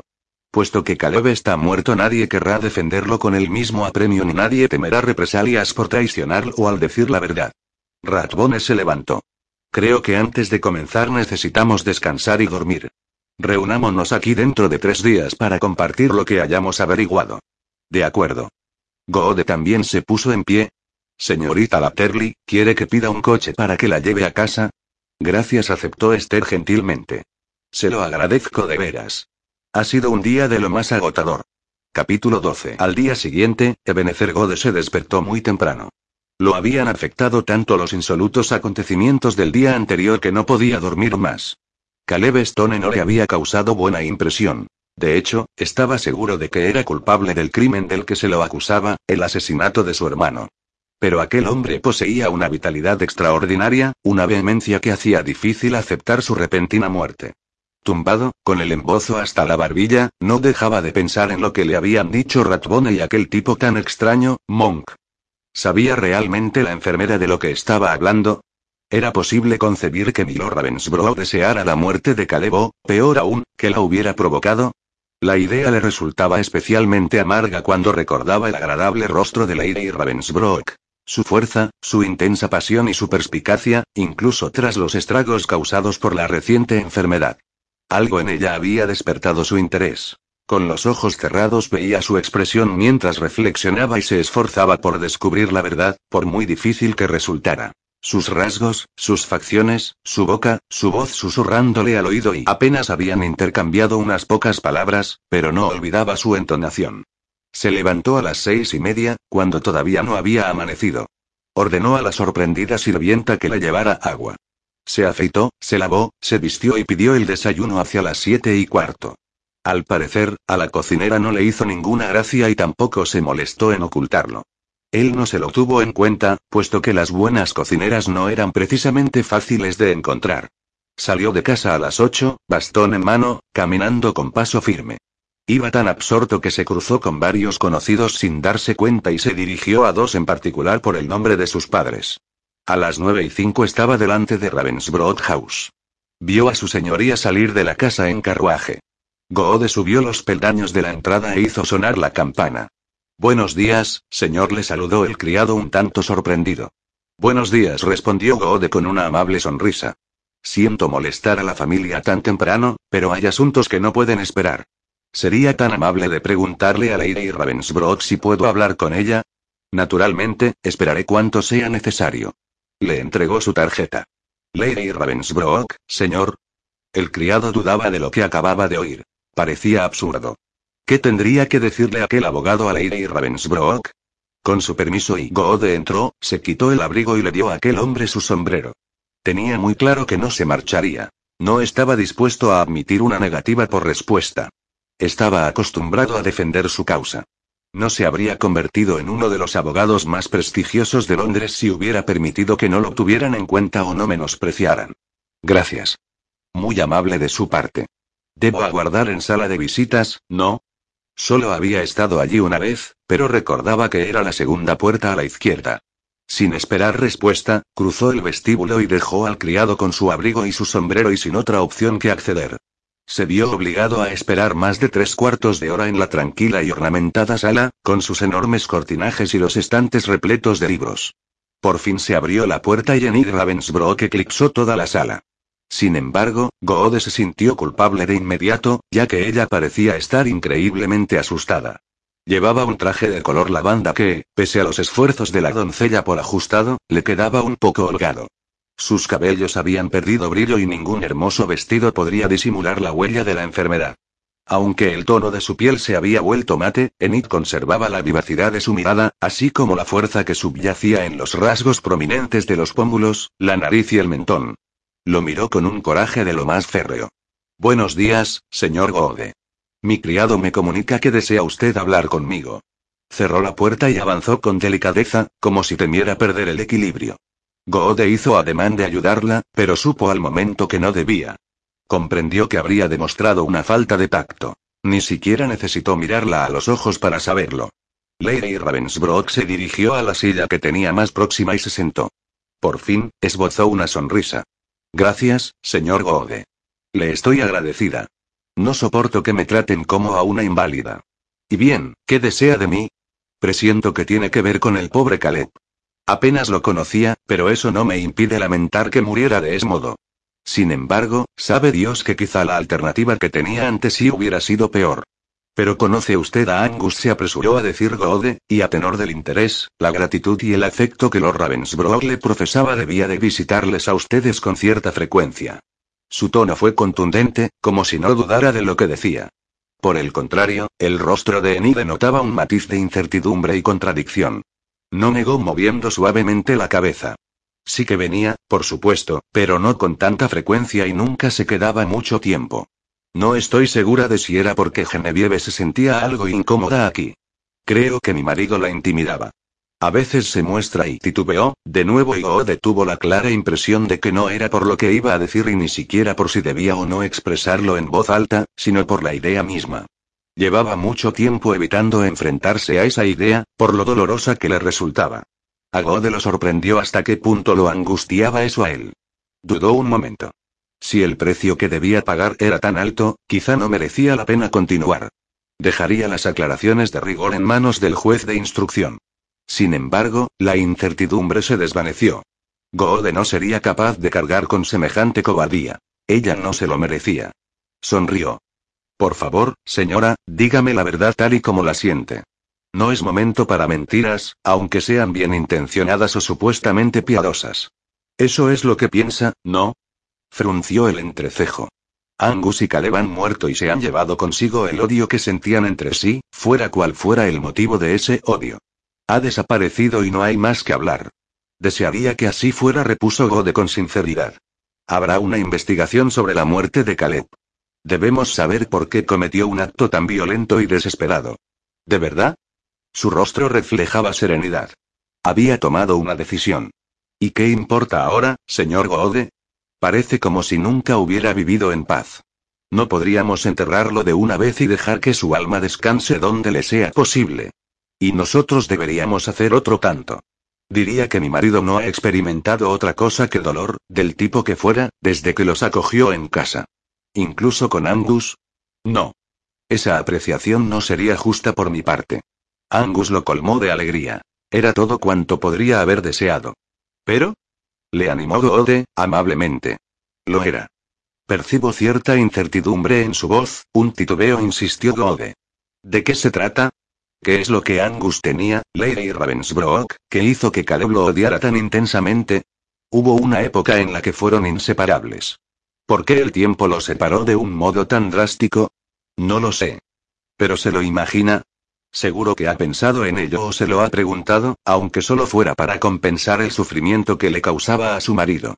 Por supuesto que he pensado en ello. A veces me he quedado tumbada durante horas preguntándome si hubiera sido posible una reconciliación, buscando la respuesta en mi interior. Se lo pregunté a mi marido en bastantes ocasiones, hasta que me di cuenta de que sabía tan poco como yo. Y eso sin tener en cuenta lo que lo afectaba hablar de ello. Él y Angus no y no que, Enid hablaba con recelo. Goode le estaba sonsacando las palabras, y lo sabía. No se llevaban bien, admitió. Era como si el fantasma de Caleb siempre estuviera presente, como una sombra que lo separaba, una herida que nunca pudiera cicatrizar del todo. ¿Pero a usted le agradaba Angus? Sí, sí me agradaba. La incertidumbre se había desvanecido. Hablaba de corazón. Era muy amable, un hombre al que se podía admirar sin reparo y, al mismo tiempo, era modesto, para nada presuntuoso o ególatra. Sí, Angus me gustaba mucho. Nunca le vi perder la compostura o actuar con crueldad. En su rostro se reflejaba la tristeza. Una tristeza transparente, sin asomo de duda. A Ebenezer lo disgustaba sobremanera su propia insistencia, pero una terrible preocupación se había apoderado de él. Era parecido a un dolor de muelas que, en ocasiones, era tan intenso que se le cortaba la respiración. Nunca. No contestó como si no hubiera esperado sentirse así. Nunca. No me sorprende que mi marido lo quisiera. Tenía todo lo que hubiese deseado en un hijo, de haberlo tenido. Debía de odiar a Khaled por hacerle tanto daño, apuntó él con sutileza. Resultaría comprensible que no pudiese perdonar semejante traición. Más aún teniendo en cuenta la lealtad de Angus hacia Caleb. Enid se volvió de espaldas y habló todavía más bajo. Sí, y yo no lo culparía. Sin embargo, no parece que sienta tanto odio como yo. Es como si Ebenezer esperó y se inclinó hacia adelante. Se produjo un silencio sepulcral. Lady Ravensbrook se volvió muy lentamente hacia él. No sé qué espera que diga, señor Godey, la verdad, señora. Es lo único que no puede mancharse, lo único que al final prevalecerá por encima de tanto dolor. La desconozco. Me decía que era como si le instó Gode. Como si él supiera que algún día ocurriría, como si fuera un golpe que esperaba desde hacía mucho, un golpe que pondría fin a toda esta tensión. ¿Es tan terrible decir esto? No, tan solo es triste, dijo él con amabilidad. Si todos fuéramos honestos seguramente diríamos lo mismo. Uno puede llegar a cansarse. Lady Ravensbrook sonrió y, le brillaron los ojos. Es usted muy amable, señor Gode. Por vez primera en muchos años, Ebenezer notó que se ruborizaba, al tiempo que se apoderaba de él una extraña mezcla de placer y soledad. Cuando el tribunal volvió a reunirse, Oliver Ratbone estaba en la sala. Los bancos del público se encontraban prácticamente vacíos. Los titulares de los periódicos anunciaban que Caleb Stone había intentado perpetrar otro crimen, esta vez en la persona de su antiguo benefactor y tutor, y que una justicia más elevada había prevalecido. Él mismo se había convertido en víctima. El caso estaba cerrado. El juez buscó a Ebenezer Gode con la mirada, vio que no estaba y alzó las cejas mirando a Ratbone. No hay nadie a quien defender, señoría, contestó el abogado, encogiéndose de hombros. No sabía dónde estaba Gode y su ausencia lo tenía algo desconcertado, pues contaba con su apoyo. Está bien, dijo el juez. No es una explicación muy satisfactoria, pero supongo que tendré que conformarme. Se volvió hacia el jurado y le comunicó formalmente lo que todos ya sabían. Caleb Stone estaba muerto. No había posibilidad alguna de proseguir con el juicio, puesto que el acusado no podía aportar ninguna prueba ni hablar en su defensa. Por lo tanto, no habría veredicto. El proceso se declaró nulo y el tribunal se retiró. Poco después, Ratbone visitó al juez en su despacho de paredes recubiertas con paneles de roble. El sol de principios de marzo se filtraba tenue a través de los ventanales. ¿Qué desea? preguntó el juez, algo sorprendido. Ya no puede hacer nada, Ratbone. Pensemos lo que pensemos de él, no podemos seguir adelante. Ha empleado la única vía de escape por la que no podemos seguirlo. Lo sé, señoría. Ratbone estaba de pie frente al juez, mirando a aquel hombre menudo con bolsas en los ojos, sentado en su sillón de cuero. Lo único que quiero es cerciorarme de si esa vía de escape ha sido un accidente o el resultado de un plan preconcebido. No le entiendo, se extrañó el juez, frunciendo el entrecejo. Ravensbrough dijo que se trataba de un accidente, pero aunque se hubiera suicidado, ¿tanto interés tiene usted en el proceso como para querer demostrarlo? Apretó los labios en un gesto crispado. ¿Por qué? ¿Desea verlo enterrado en tierra no consagrada? No creo que sea usted tan vengativo.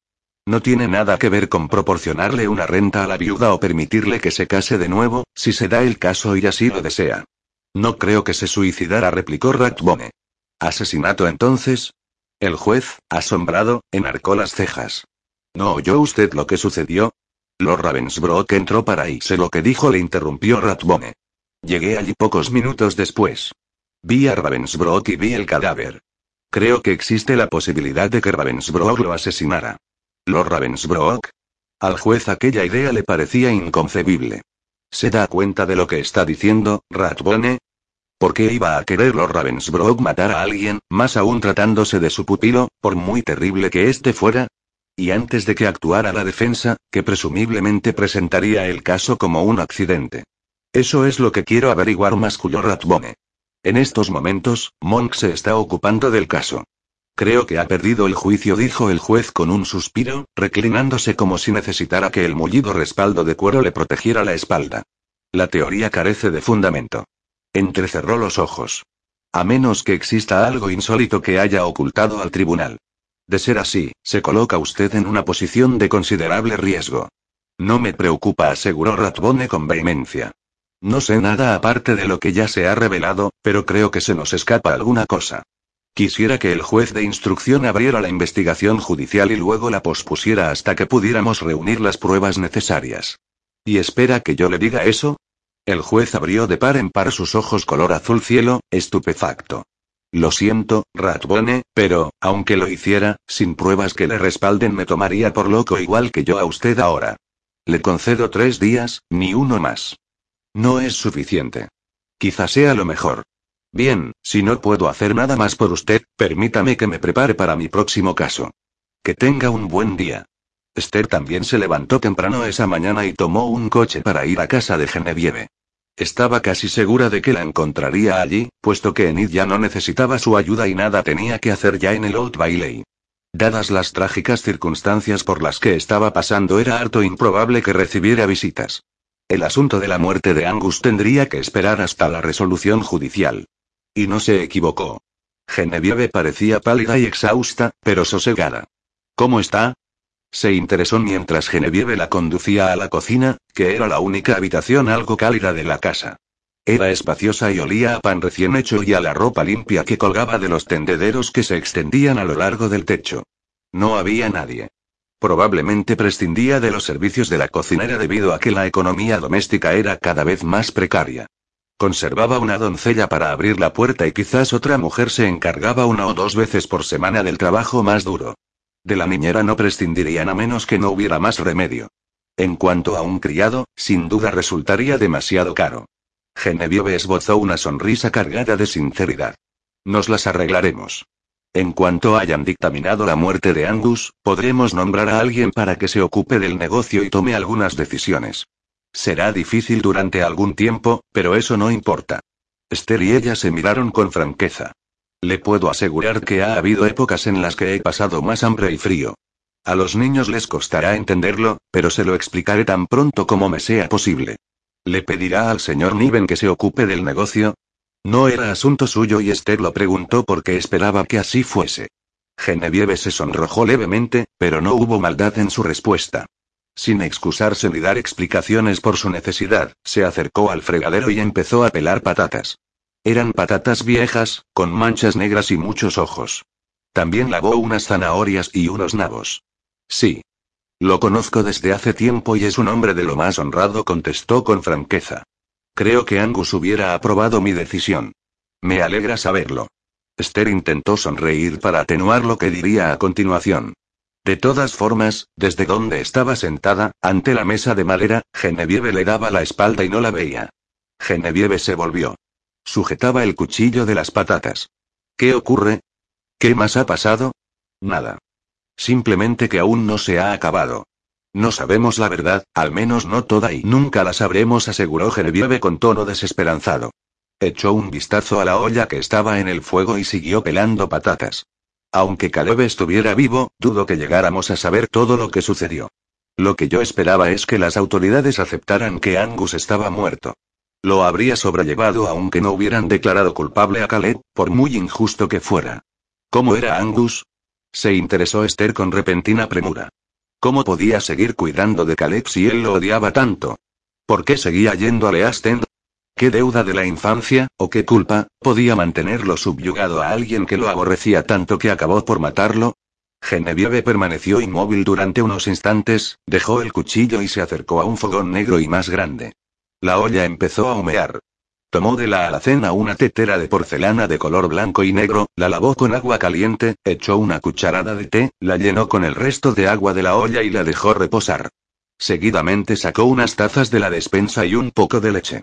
No lo sé, contestó finalmente, de veras que no lo sé. Hubo momentos en que pensé que él odiaba a Caleb del mismo modo y le supliqué que no lo viera más. Se sentó frente a Esther y empezó a servir el té. En otras ocasiones, Angus sentía lástima por Caleb y sí, tal vez se sintiera un poco culpable. Aunque no tenía motivos para ello. De haber querido, Caleb podría haber tenido tanto como Angus. Es como si hubiera existido una herencia y Angus se hubiera beneficiado de ella a costa de Caleb. ¿Sus padres no les dejaron nada? Genevieve negó con la cabeza. Y de haber heredado algo sería tan poco que ya no quedaría nada. ¿Quiere un poco de leche? Lo cierto es que Angus empezó a trabajar en una compañía, como cualquier otro joven. Le pasó la taza. Caleb podría haber hecho lo mismo de no haber sido tan vago y descuidado en sus estudios. Pero también en ese caso fue decisión suya. Ahora miraba a Esther fijamente. Algunas veces pienso que Angus sentía pena por Caleb, pero hubo momentos en que supe que le tenía miedo. Esther tomó la taza y le dio las gracias. No estaba ni muy caliente ni muy dulce. Justo como le gustaba.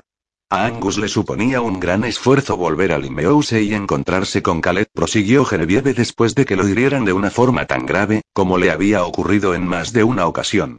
Siempre estaba deprimido y cansado. Le supliqué que no volviera. No es que Caleb se preocupara por él o que estuviera agradecido por la ayuda que Angus le había brindado. A mí aquello me irritaba sobremanera y eso lo afligía. Decía que él no podía hacer nada. Caleb era su hermano gemelo y se sentía unido a él por un vínculo inquebrantable.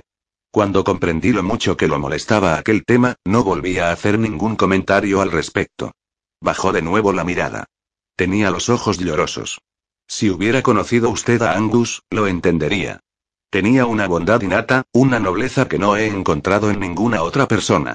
El único hombre con una integridad y una honradez comparables es el señor Niven. Creo que por eso éramos amigos y por eso puedo recurrir a él en estos momentos. Angus estaría de acuerdo. No había más que añadir. Solo quedaba aclarar los hechos, aunque Esther dudaba de que sirviera de algo. Sin embargo, le preguntó a Genevieve el nombre exacto de la calle donde había crecido, el lugar y el momento en que conoció a Caleb, el modo en que conoció a Angus y todo lo que pudiera recordar de aquella primera relación. Apenas conocía a Caleb, respondió con acritud. Es la verdad. Lo juro. Era un hombre violento, incluso en Limehouse. Me asustaba, aunque creo que asustaba a todo el mundo. Su aspecto físico era muy parecido al de Angus, pero su temperamento era tan diferente que nadie los confundiría. La forma de andar, de estar de pie, la voz, todo desprendía agresividad y, no sé cómo describirlo. Frunció el entrecejo. Le costaba recordar. Siempre estaba furioso, como si albergara en su interior una rabia incontenible que pendía de un hilo muy frágil. La más mínima provocación podía hacerle estallar en cualquier momento. Entonces era capaz de destruir cualquier cosa que se interpusiese en su camino. Esther no la interrumpió. Bebía el té en silencio y la observaba. Supongo que en algún momento debía demostrar un rostro más amable, añadió Genevieve en voz más baja. Parece ser que esa pobre criatura, Selina, se ocupó de él. Se mordió el labio inferior. No sé por qué hablo así de ella. Me crié en el mismo lugar, a tres calles de su casa. Si no hubiera conocido a Angus, yo ahora estaría allí. Gracias a la paciencia de Angus y a su cariño me convertí en mejor persona. Me enseñó a hablar correctamente, lo bastante como para ser considerada una persona respetable, incluso toda una señora. Sonrió, compungida y, finalmente, comenzó a tomarse el té. Me enseñó a comportarme, a vestirme y a relacionarme con los demás. Jamás habría logrado pasar por ser un miembro de la alta burguesía, y eso que he recibido muchas visitas en casa, pero con el paso de los años he ganado más confianza y creo que nunca lo dejé en ridículo delante de sus colegas. Como ve, era completamente distinto a Khaled, tenía una paciencia infinita. Creo que nunca le vi perder los estribos. Él lo habría considerado un error, una especie de traición a sí mismo. Ojalá lo hubiese conocido, comentó Esther con sinceridad. Quizá fuese un tanto presuntuoso y careciese de humor o de imaginación, pero seguramente era un hombre de una gran amabilidad y de una integridad interior tan poco común como atrayente. Le agradezco que me haya contado todo esto. Se levantó para marcharse. Siento haber tenido que preguntárselo. Debe de haberle causado cierto dolor. Y placer. Genevieve también se puso en pie. Me gusta hablar de él. Es triste cuando las personas dejan de mencionar a alguien después de que haya muerto. Parece como si se le negase el hecho de haber vivido. Me alegro de que quisiera saberlo. Monk ya sabía por Genevieve dónde había crecido Angus y, antes de que Ebenezer Gode hubiera salido de su casa, él estaba en un cabriolet camino de la estación de ferrocarril con la intención de tomar el primer tren con destino al pueblo de Chilverley, en Berkshire. Fue un viaje tedioso, ya que tuvo que realizar varios transbordos, sufrir retrasos y pasar de las acogedoras salas de espera con chimenea a los andenes helados y azotados por el viento y, finalmente, a los trenes fríos. A las once menos cuarto se apeó en Chilverley, donde también soplaba un viento inclemente. Chilverley Hall. repitió el jefe de estación amablemente. Sí, señor. A unos cinco kilómetros al norte de aquí. Por ese camino. Señaló detrás de él. ¿Conoce al coronel Patterson, no? Si me lo permite, parece usted un militar. Monk estaba atónito. Si no fuera porque hubiera perjudicado sus propios intereses, habría dado rienda suelta a su cólera. ¿El coronel Patterson? Se extrañó en tono sombrío. ¿Es esto Chilverley? Sí, señor, Chilverley, Berkshire. Miró a Monk con inquietud. ¿A quién busca, señor? La casa paterna de los Ravensbrook. Oh, que Dios le bendiga, señor. Es la casa paterna de los Ravensbrook, pero él ya no vive aquí. Vendió la casa. Dicen que se trasladó a Londres. Me sorprende que no fuese vinculada, comentó Monk sin venir al caso. Diría que pudo haber sido así. El jefe de estación hizo un gesto con la cabeza. Pero Lord Milo era el último de la línea de sucesión. Le sobraban motivos para venderla. Seguramente le pagaron una suma considerable. Se tocó la gorra con respeto para saludar a dos caballeros, uno con un sobretodo y el otro con una chaqueta de cazador, que pasaron junto a ellos y salieron por la puerta que daba al camino. ¿Ningún hermano o tan siquiera un primo? Monk no tenía por qué preguntarlo, pero fue lo primero que se le ocurrió. El jefe de estación se volvió hacia Monk. No, señor. Tenía un hermano, más joven que él, pero murió, pobre. En un accidente, en Italia o en algún lugar así. Negó con la cabeza. Dicen que murió ahogado. Una pena. Era un caballero encantador, pero un poco insensato. Muy atractivo, aunque se tomaba ciertas libertades con las damas y el dinero. De todos modos, un fin triste para alguien tan joven. ¿Cuántos años tenía? Una vez más, se trataba de una pregunta irrelevante. Unos 31 o 32 respondió el jefe de estación. Ya ha pasado mucho tiempo, bastante más de un cuarto de siglo, diría que casi 35 años. ¿Sabe si alguno de los antiguos sirvientes continúa viviendo en la casa? Oh, no, señor. Todos se marcharon cuando él se fue. El coronel Patterson trajo su propio servicio. ¿No queda ni una sola persona de las que vivían en la casa entonces? insistió Monk. ¿Qué me dice del personal externo? Un jardinero, un guardabosque o un cochero. ¿Y el pastor sigue siendo el mismo? El jefe de estación asintió. Oh, sí. La casa parroquial está enfrente de la iglesia, un poco más allá del segundo grupo de olmos. Señaló el lugar. No tiene pérdida, siga el camino. Está a irnos tres kilómetros de aquí, señor. Gracias. Le agradezco su tiempo y su cortesía. Sin esperar una respuesta, Monk se dirigió hacia el lugar que el jefe de estación le había indicado. El viento susurraba entre las ramas desnudas de los olmos y una bandada de grajos remontó el vuelo ante la presencia de un gato depredador. Sus nidos negros y enredados se encontraban en las horquetas, cerca del tronco de los árboles. Había sido un invierno muy duro. El pastor era muy mayor, pero parecía un hombre lleno de vida y energía. Saludó a Monk cerca del seto desde donde había estado observando esperanzado el césped y las primeras briznas que comenzaban a asomarse. Monk le explicó de la manera más breve posible el motivo de su visita. El pastor lo observaba con gran interés. Sí, señor, claro que puedo. Una mañana muy agradable, ¿no le parece? No falta mucho para que los narcisos despunten. Me encantan los narcisos. Entré al salón, querido amigo. Hay un buen fuego. Así se le pasará el frío. Se acercó a la verja y la abrió para que Monk entrara. Luego lo condujo por un sendero de piedra hasta la puerta de la casa, cubierta de una oscura maraña de tallos de madreselva que aún no se habían puesto verdes. De hecho, ¿le apetece almorzar? Preguntó a Monk, al tiempo que le indicaba que pasara al interior de la casa, mucho más cálido que el exterior.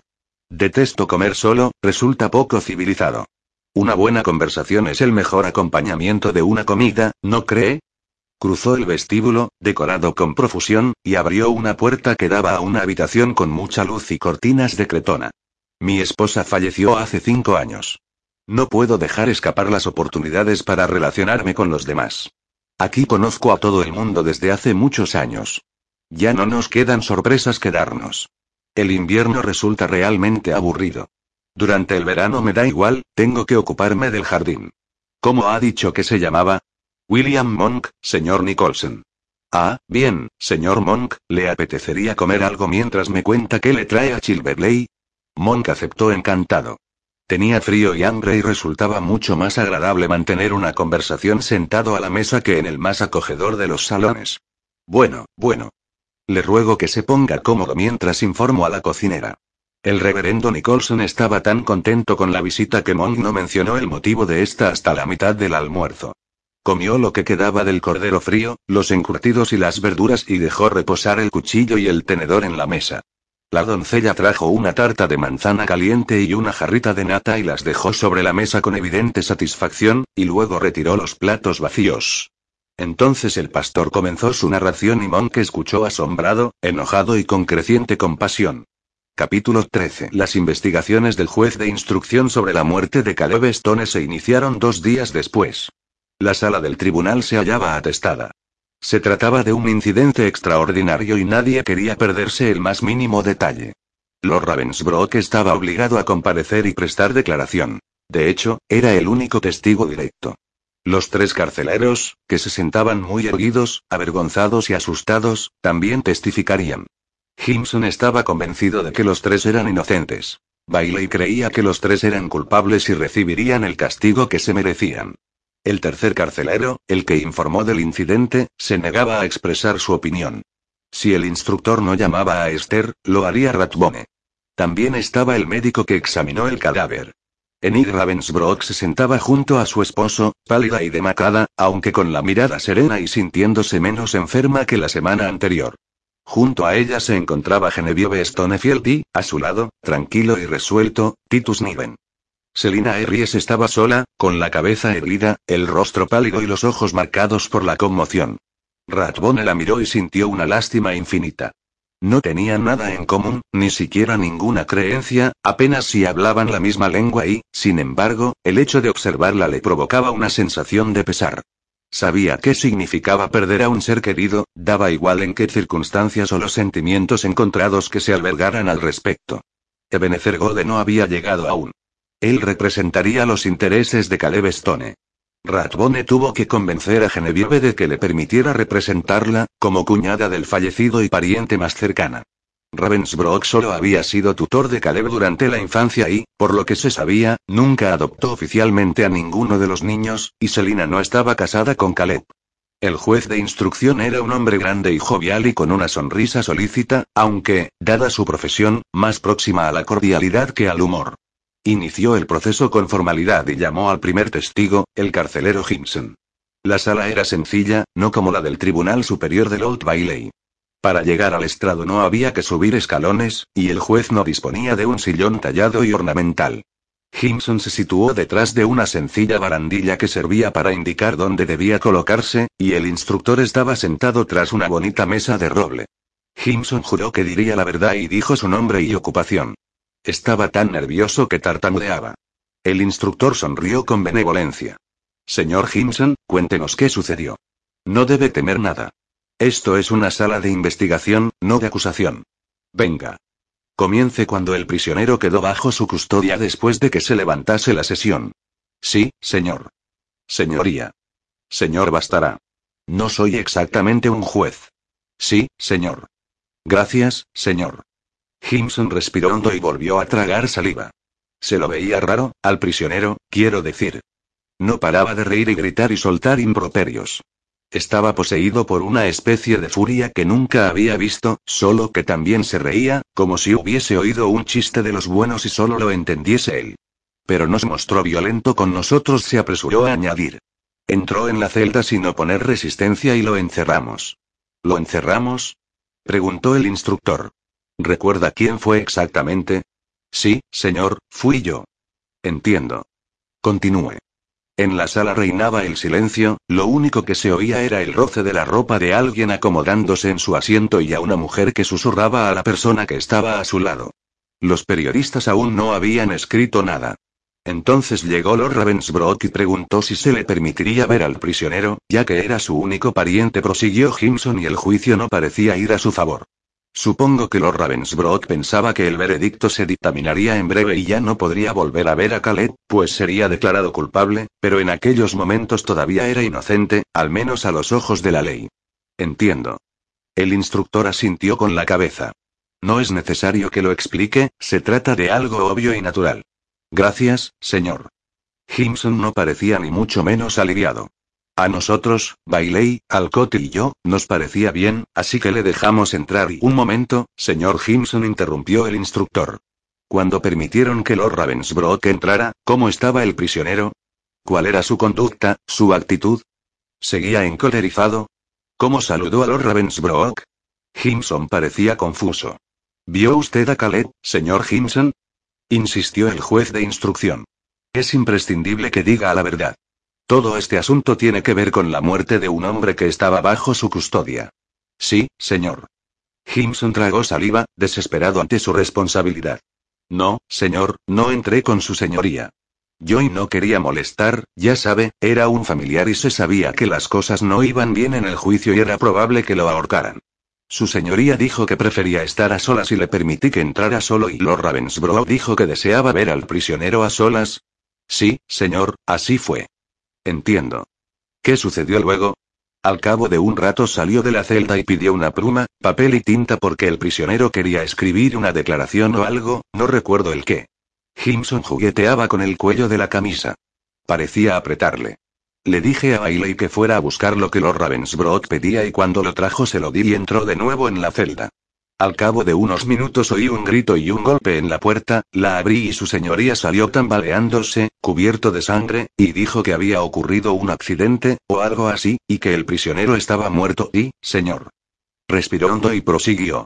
Estaba muy pálido y conmocionado, señor, pobre caballero. Así que le dije a Bailey que fuera a buscar ayuda.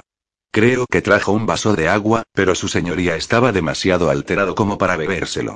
¿Entró en la celda para ver al prisionero? Preguntó el instructor. Sí, señor, por supuesto. Estaba en un charco de sangre tan grande como un lago, señor, y tenía los ojos muy abiertos. Volvió a tirar del cuello de la camisa. Estaba muerto. No se podía hacer nada para ayudarlo. Dejé la puerta entreabierta, pero no la cerré, ya no hacía falta. Alcott se marchó para informar de lo sucedido y yo me ocupé de su señoría hasta que llegó la ayuda. Gracias, señor Gimson. El instructor buscó con la mirada de Gode. ¿Dónde está el señor Gode? preguntó frunciendo el entrecejo. Creía que iba a representar a la familia del fallecido, ¿no es así? Ratbone se levantó. Sí, señor, así es. No sé por qué no ha venido. Pido la indulgencia de la sala. Estoy seguro de que no tardará mucho. Será mejor que no tarde, pensó apesadumbrado, o perderemos el caso por incomparecencia.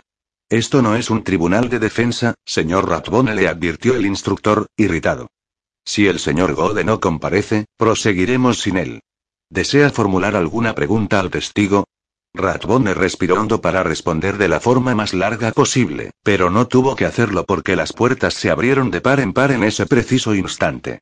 Gode irrumpió en la sala, con los brazos repletos de documentos, y fue hasta la parte delantera de la sala. Sonrió al instructor, se deshizo en disculpas y se sentó, con lo que logró llamar la atención de todos los que se encontraban en un radio de tres metros. ¿Está preparado, señor Goode? Le preguntó el instructor en un tono marcadamente sarcástico. ¿Podemos continuar? Por supuesto. exclamó Goode sin dejar de sonreír. Han sido muy gentiles al esperarme. No le hemos esperado. Le espetó el instructor. ¿Desea formular alguna pregunta al testigo, señor? Sí, gracias. Goode se puso en pie, ordenó los documentos y con ellos en la mano se puso a formular varias preguntas que únicamente reiteraron lo que Jimson ya había dicho. Nadie averiguó nada que no supiera, pero se perdió mucho tiempo, que era el propósito de Goode. Y el de Ratbone. El instructor tuvo que esforzarse para no perder los estribos. A continuación se llamó a declarar a Bailey, el segundo carcelero, que confirmó todo cuanto Jimson había dicho, pero de forma más breve. No hubo ninguna contradicción entre ambas declaraciones. Goode tuvo que valerse de su ingenio para formular preguntas durante otra media hora, y a Ratbone le costó bastante añadir algo. Lo que hizo fue volver a describir las palabras de Khaled, sus gestos, su tono de voz y su conducta durante la primera parte del juicio. Incluso le preguntó a Bailey cómo creía que se sentía Caleb y cuál esperaba que fuese el resultado del juicio, hasta que el instructor le interrumpió y le dijo que estaba pidiendo al testigo que especulara sobre hechos que desconocía. Pero, señor, el señor Bailey es un testigo experto en el carácter y las expectativas de los prisioneros acusados de crímenes castigados con la pena de muerte, protestó Ratbone. Es su principal ocupación. Estoy seguro de que él, de entre todos los hombres, es quien mejor sabe si un prisionero tiene esperanzas de que lo absuelvan o no. Nos es imprescindible averiguar si Caleb Stone estaba desesperado o todavía abrigaba alguna esperanza. Por supuesto que lo es, señor Ratbone admitió el instructor, pero ya ha averiguado cuánto deseaba del señor Bailey y del señor Gimson. Soy yo el que debe sacar conclusiones y no los testigos, por muy experimentados que estén. Sí, señor, se sometió Ratbone a su pesar. Solo era la una en punto de la tarde. El instructor miró el reloj y suspendió la sesión para almorzar. ¿Sabe algo de Monk? Preguntó Gode cuando Ratbone y él estaban sentados en una excelente taberna cercana a la sala del juicio y disfrutaban de una comida a base de rosbif y verduras, cerveza, tarta de manzana y moras, queso Stilton en su punto y tostadas. ¿Ha averiguado algo? No, no lo he visto, respondió Ratbone con pesadumbre. Sé que fue a Chilverley, pero no he vuelto a saber de él. Goode se sirvió una generosa porción de queso. ¿Y qué hay de la enfermera? ¿Cómo se llama? ¿La Terly? ¿Ha averiguado algo útil? La he visto en la sala. No debería estar en el East End. Podíamos haber aplazado su declaración. Tal vez nos informara de algo importante. Ya ha averiguado todo cuanto ha podido, dijo Ratbone a la defensiva. Dice que allí no hay nada que no sepamos ya. ¿Y qué pasa con Khaled, maldita sea? exclamó Goode, enfadado. Si no se trata de un accidente, entonces o es un suicidio, probabilidad que ya hemos descartado, o un asesinato. Por los intereses de la dignidad humana, ya que no por conceptos abstractos, como la verdad, tenemos que saberlo. Entonces tendremos que retroceder en la vida de Khaled, antes del Limeo se señaló Ratbone, al tiempo que se servía otra tostada. Necesitamos saber cómo era la relación entre Ravensbrück, Angus y él. Es decir, nos interesa averiguar qué sucedió en Chilverley.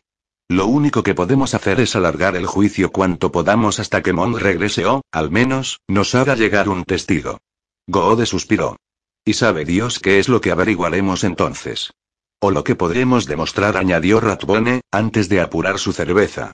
En cuanto comenzó la sesión de la tarde, el instructor llamó a declarar a Milord Ravensbrück. En la sala se hizo un silencio inmediato.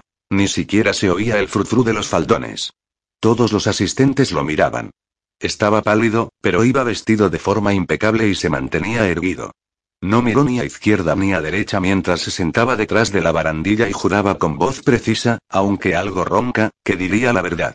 Tenía la chaqueta abierta y le colgaba ligeramente con el fin de que hubiera sitio para los vendajes que le cubrían las heridas. Tenía la mandíbula tensa, si bien era imposible saber si se debía al dolor físico o a la angustia emocional. Antes de que el juez de instrucción hablara se produjo un rumor de respeto y compasión. Ratbone paseó brevemente la vista por la multitud. Enid miraba a su esposo y sus ojos traslucían tristeza y pena. De forma distraída, alargó la mano hacia donde estaba Genevieve. Lord Ravensbrot comenzó el instructor, ¿tendría la amabilidad de contarnos qué sucedió el día de la muerte de Caleb Stone? No tiene por qué repetir lo ocurrido antes de que entrara en la celda, a no ser que desee hacerlo. Mi intención no es herir sus sentimientos más allá de lo que me impone el deber. Gracias, dijo Ravensbrot sin volver la cabeza. Miraba a la pared que tenía ante sí, como si estuviera en trance. Parecía revivir mentalmente lo sucedido, algo que le resultaba mucho más real que la sala revestida con paneles, el rostro afable del juez instructor o la multitud que escuchaba cada una de sus palabras. Todos lo miraban a la cara, atormentada por las emociones y, sin embargo, curiosamente inmóvil, como sujetado todo en el interior por un autocontrol inflexible. El carcelero abrió la puerta y se hizo a un lado para que yo entrara. Empezó con un tono desapasionado y prudente. Les había pedido que se me permitiera hablar con Caleb a solas. Sabía que era muy probable que esa fuera la última oportunidad que tendría para verle a solas. El desarrollo del juicio no le era favorable. Apenas se percibía su vacilación. Yo y, yo deseaba decirle algunas cosas más bien personales. Tal vez fuera una tontería por mi parte, pero esperaba que, aunque solo fuese por el bien de la viuda de Angus, Caleb me contaría qué había sucedido entre Angus y él, y así ella sabría que Angus y descansaba en paz. El instructor asintió con la cabeza. En la sala se escuchó un suspiro. Genevieve jadeó al tomar aire, pero no emitió ningún otro sonido, solo cerró los ojos, como si no pudiera soportar lo que veía. Ratbone miró a Gode y vio incertidumbre en sus ojos. Por supuesto, fue inútil, prosiguió Ravensbrook, mis palabras no causaron en él efecto alguno ni mitigaron la ira que albergaba en su interior. ¿Estaba furioso cuando usted entró, Lord Ravensbrook? Preguntó el juez instructor con los ojos muy abiertos. El carcelero parece no saberlo. Se lo veía Yosco, contestó Ravensbrook frunciendo el entrecejo. Selina Harries lo miraba fijamente como si quisiera grabar los rasgos de su rostro en la memoria, pero Ravensbrough no parecía advertirlo. Le pedí, por el bien de Genevieve, que me dijera qué había ocurrido durante el último encuentro, pero se negó. Le aseguré que no se lo contaría a las autoridades, que solo deseaba saberlo por el bien de la familia, pero se mantuvo inflexible. Hablaba con un tono desapasionado, aunque parecía que la garganta se le tensaba, como si tuviera que esforzarse para hablar, y se mojó los labios en varias ocasiones. Ratbone paseó la mirada por la sala. Enid estaba rígida, un poco inclinada hacia adelante, como queriendo acercarse a Ravensbrück. Genevieve miraba alternativamente al estrado y a Enid. Selina Harris apretaba los puños y, si bien su atrevido rostro denotaba dolor, sus ojos no mostraban vacilación. Me pidió una pluma y papel, continuó Ravensbrück. Dijo que quería escribir una última declaración y ¿sabe si se refería a su última voluntad o a una declaración? Le interrumpió el instructor. No lo dijo y yo no se lo pregunté, respondió Ravensbrück. Supongo que se trataba de una declaración, quizás sus últimas palabras. Yo esperaba que fuese una confesión o su arrepentimiento, por el bien de su alma. Selina dejó escapar un grito ahogado, pero lo contuvo de inmediato. Otra mujer comenzó a sollozar, aunque era del todo imposible saber si por un dolor personal o por la intensa emoción de la situación. Tito Sniven puso su mano en la de Genevieve, con suavidad y discreción, y ella relajó ligeramente la espalda. Así que le pidió al carcelero una pluma, papel y tinta, retomó el relato el juez instructor. Sí, repuso Ravensbrück.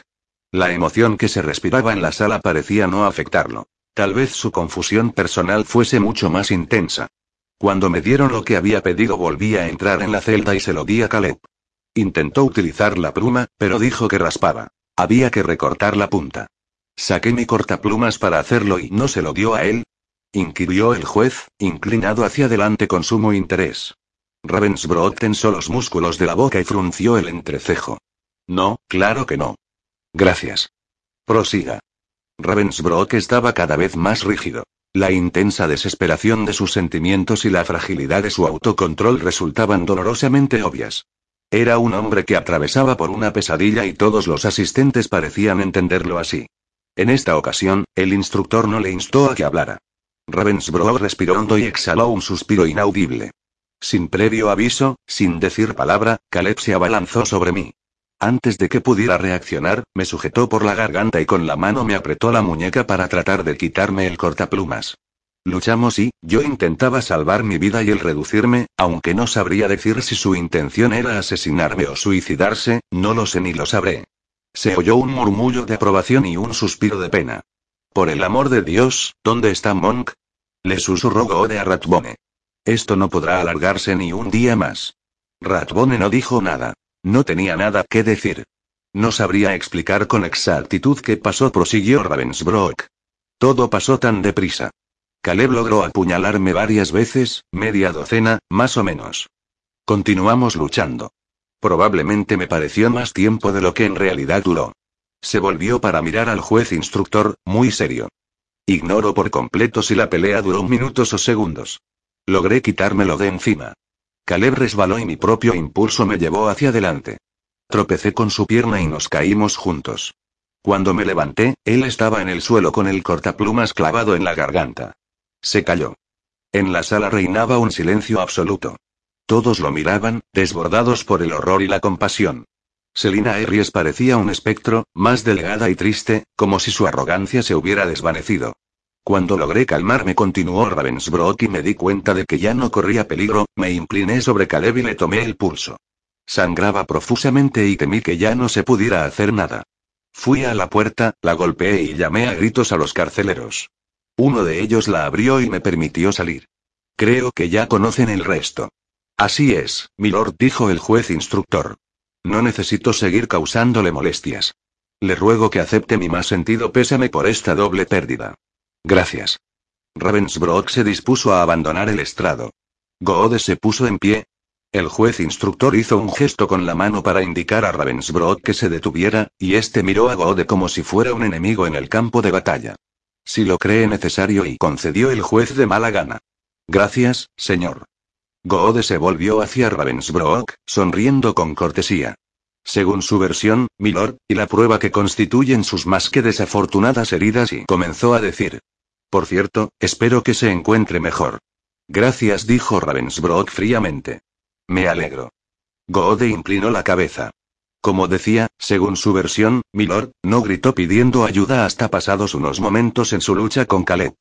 ¿Por qué no gritó de inmediato? Supongo que era consciente de que corría un grave peligro. Ravensbrock lo miró de hito en hito, pálido. Claro que lo sabía, afirmó, con los dientes tan apretados que incluso Ratbone veía los músculos de la mandíbula desde donde estaba sentado. Y, aún así, no gritó pidiendo ayuda, insistió Gode. ¿Por qué? Ravensbrock le lanzó una mirada de odio. Dudo que lo comprenda, señor, o de lo contrario no me lo habría preguntado. A pesar de sus pecados, su ingratitud y deslealtad, para mí Caleb Stonefield era como un hijo. Esperaba poder resolver el asunto sin que las autoridades tuvieran que enterarse, pero todo acabó en una auténtica tragedia. Yo podía ocultar mis heridas para salir del juzgado. Caleb, hasta el final, no sufrió daño alguno. Entiendo, aceptó Gode con un tono inexpresivo. Continuó formulando toda clase de preguntas y pidió explicaciones acerca de los aspectos más delicados. A continuación, Ratbone hizo lo propio hasta que resultó evidente que ya no contaba con la simpatía del público y que había acabado con la paciencia del instructor. Ratbone se dio por vencido a las cuatro y cuarto de la tarde y el juez lo llamó a declarar. Obtuvo su testimonio en tan solo doce minutos. Goode se esforzó lo indecible, pero no se le ocurrió ninguna pregunta. Cuando faltaban 29 minutos para las 5, el juez llamó a declarar a Monk, pero este no se encontraba en la sala. Ratbone alegó que había que localizarlo. El instructor señaló que, dado que Ratbone había estado junto a Monk durante los momentos esenciales, Monk no añadiría nada útil. Goode se levantó, pero sus objeciones tampoco fueron admitidas. El juez instructor levantó la sesión hasta el día siguiente. Ratbone y Goode abandonaron juntos la sala, sumidos en la más profunda de las preocupaciones. No se sabía nada de Monk. A la mañana siguiente, el primer testigo que subió al estrado fue Esther Laterly. Señorita Laterly. El juez le sonrió con benevolencia. No tiene por qué sentirse nerviosa, querida. Responda a las preguntas como mejor pueda. Si desconoce la respuesta, dígalo. Sí, señor. Esther asintió y le devolvió la sonrisa con inocencia. Cuando salía de la sala tras comparecer en el juicio, el carcelero, Bailey, le informó de que alguien estaba herido y necesitaba ayuda médica, ¿es eso cierto? El juez instructor no estaba dispuesto a permitir que divagara y contara toda la versión con sus propias palabras. Le había hecho un resumen sumamente preciso. Ratbone profirió un juramento entre dientes. Si no llega antes de una hora todo se habrá acabado, comentó Gode. ¿Dónde demonios está? ¿Hay algún tren que salga a primera hora de la mañana de Chilverley? ¿No debería ir a buscarlo? Ratbone miró a su alrededor, preso de la desesperación. Enviaré a un funcionario, dijo. Señor Ratbone lo amonestó el juez con ceño. Lo siento, se disculpó Ratbone muy serio. El juez instructor se volvió hacia Esther. Señorita Laterly. ¿Sí? ¿Sería tan amable de responder la pregunta? Lo siento, señor. ¿Cuál era? El juez repitió la pregunta con suma precisión. Sí, señor, respondió Esther. Había acudido al juicio con Lady Ravensbrook. A continuación, repitió todos los pasos de su marcha, la llegada de Bailey, la reacción de Enid, su propia reacción, las instrucciones que le dio al cochero y los motivos de las mismas, todas las alternativas y por qué resultaban inaceptables, la convicción de Enid de que sería perfectamente capaz de arreglársela sola y que volvería a casa y, finalmente, el regreso, acompañada de Bailey, a las dependencias del juzgado y la llegada a las celdas.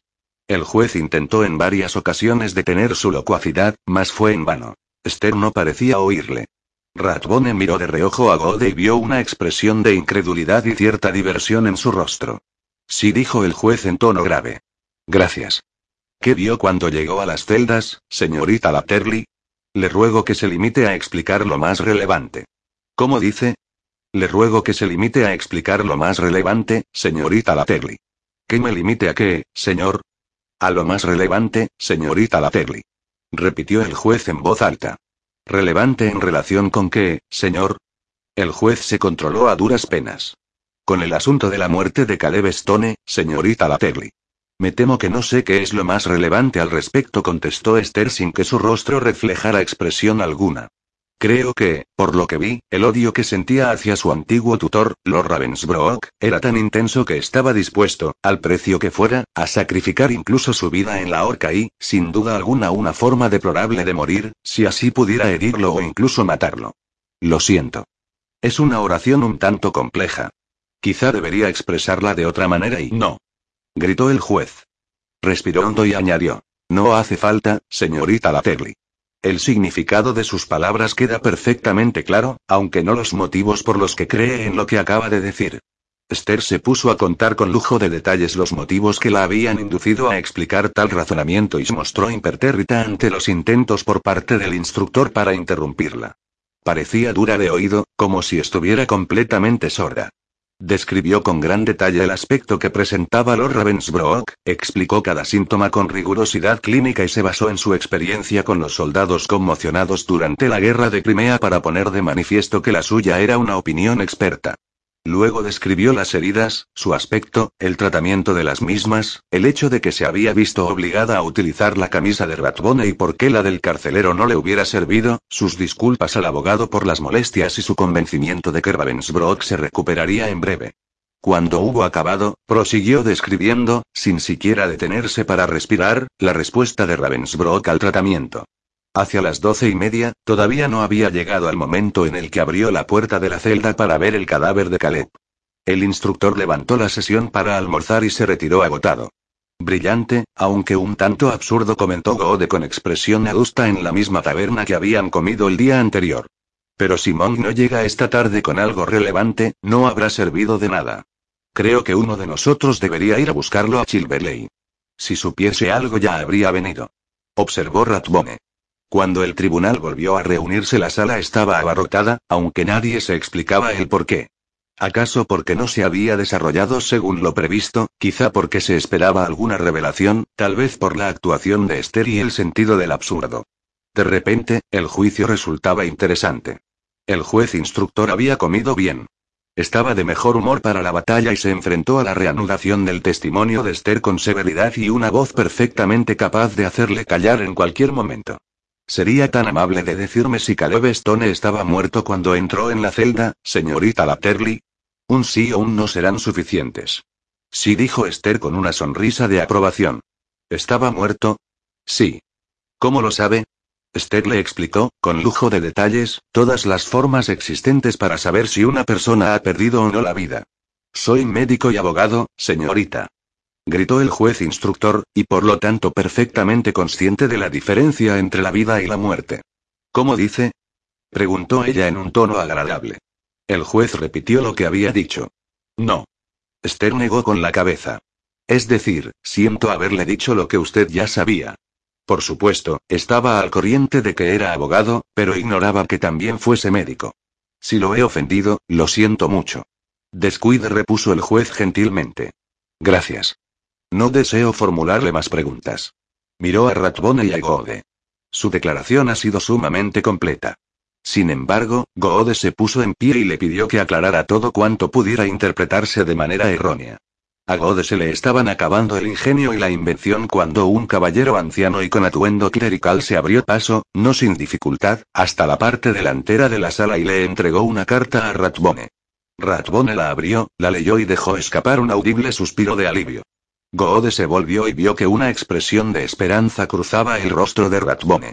Permitió que Esther terminara finalmente su declaración, lo cual alegró sobremanera al juez instructor y decepcionó a la parte del público que no había conocido ni a Caleb ni a Angus y no estaba implicada emocionalmente con el resultado final.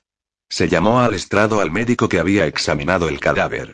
El instructor escuchó su declaración y le pidió que se retirara antes de que hubiera transcurrido un cuarto de hora. Ni a Goden y a Ratbone se les ocurrían otras preguntas. El médico había declarado que la causa de la muerte fue la herida causada por el cortaplumas en la yugular y que luego Caleb había muerto desangrado. El hecho de que hubiera sostenido el arma en su otra mano y se la hubiera clavado en la garganta de manera accidental al caer resultaba coherente. No había nada más que añadir. Ratbone se levantó. ¿Dónde diablos estaba Monk? Si no llegaba en pocos minutos, perderían por incomparecencia. Le era imposible continuar alargando el juicio. La paciencia del juez instructor estaba llegando a su fin. Con todos los respetos, señor, si bien esto es cierto y relevante, no revela si la muerte fue o no accidental. A falta de pruebas que determinen que fue un suicidio, señor Ratbone argumentó el juez instructor con paciencia, asumiremos que atacó a Lord Ravensbrück con el mismo odio que, al parecer, sentía hacia su hermano, solo que en esta ocasión el arma se volvió en su contra y acabó con su vida. Ratbone respiró hondo y se jugó su reputación. Existe una tercera posibilidad, señor. Tal vez Caleb no atacó a Lord Ravensbrück, pero el resultado fue exactamente el mismo que se dispuso desde un principio. En la sala volvió a reinar el silencio y ni siquiera se oyó un suspiro de incredulidad. Parecía como si la vida se hubiera detenido en ese preciso instante. Enid estaba lívida y Genevieve paralizada. Finalmente, el instructor rompió el silencio. Señor Ratbone, ¿acaso sugiere que Lord Ravensbrück asesinó a Caleb de forma intencionada? Sugiero que es una posibilidad, señor. Goode cerró los ojos y se recostó, preso de la angustia. Las mejillas de Ravensbrück se encendieron, pero no dijo nada ni se movió. Selina Harries mordió los nudillos y miró a Ratbone de hito en hito. Por el amor de Dios. ¿Por qué motivo iba a hacer algo así? preguntó el juez. Se abrió la puerta de la parte trasera de la sala y Monk entró, empapado por la lluvia, despeinado y agotado por la falta de sueño, acompañado de un anciano y de una mujer corpulenta y vestida de negro. Ratbone se sintió tan aliviado que estuvo a punto de desfallecer. Le tembló la voz cuando le contestó al juez instructor. Llamaré a varios testigos para que respondan a esa pregunta, señor. Comenzaré con el reverendo Horatio Nicholson, de Chilverley, si me lo permite. El juez vaciló. Paseó la mirada por la sala, vio las miradas atónitas, la expectación y al único periodista que quedaba en la sala, lápiz en mano y con una expresión de entusiasmo. No podía desestimar la prueba. Le interrumpiré en cuanto entre en materia irrelevante o si realiza una acusación no fundamentada, le advirtió. Tenga mucho cuidado, señor Ratbone, mucho cuidado. No permitiré que se manche el buen nombre de nadie a la ligera. Ratbone se inclinó en señal de aprobación y llamó a Horario Nicholson al estrado. Lentamente, con gran pesar y vergüenza, el reverendo Nicholson subió al estrado y juró que diría la verdad. En primer lugar, Ratbone aclaró quién era exactamente el reverendo para que la sala comprendiera la importancia de su presencia. Así que conocía a Lord Ravensbrook y a su familia bastante bien cuando Angus Stonefield llegó a Chilverley, ¿no es así? Le preguntó. Sí, señor, respondió Nicholson con el semblante serio. ¿Llegó a conocer a Angus? Sí. Le di clases de latín, creo que comencé cuando él tenía unos ocho años. Era un estudiante excelente, inteligente y dispuesto a aprender rápidamente. Un chico de lo más agradable, muy considerado y educado. Sonrió al recordar aquella época. Mi esposa le tenía un cariño especial, y por eso le preocupaba que enfermara con tanta frecuencia y que, en ocasiones, se encerrara tanto en sí mismo. Habló un poco más bajo. Era un chico muy triste, sobre todo durante la infancia. Algo lógico, supongo, al haber perdido a sus padres a tan temprana edad. ¿Siguió siendo un estudiante excelente, señor Nicholson? preguntó Ratbone. El pastor tenía el rostro transido por el dolor. No. Me temo que se volvió muy irregular. A veces seguía siendo brillante, como en el pasado, pero luego parecía apagarse durante varias semanas. ¿Sabe por qué motivo le ocurría eso? Nicholson respiró hondo y exhaló un suspiro silencioso. Como es de suponer, me informé al respecto. Lord Ravensbrook me confió que en ocasiones mostraba contumaz, se oponía a la disciplina e incluso llegaba a rebelarse abiertamente. En la sala se oyó un rumor débil. Nadie parecía muy interesado. Nicholson levantó la cabeza. Aunque debo arguir en su defensa que Lord Ravensbrook era un hombre muy difícil de contentar. El reverendo hablaba como si no hubiera visto a Ravensbrook en la sala y no miró hacia donde estaba sentado, pálido y rígido.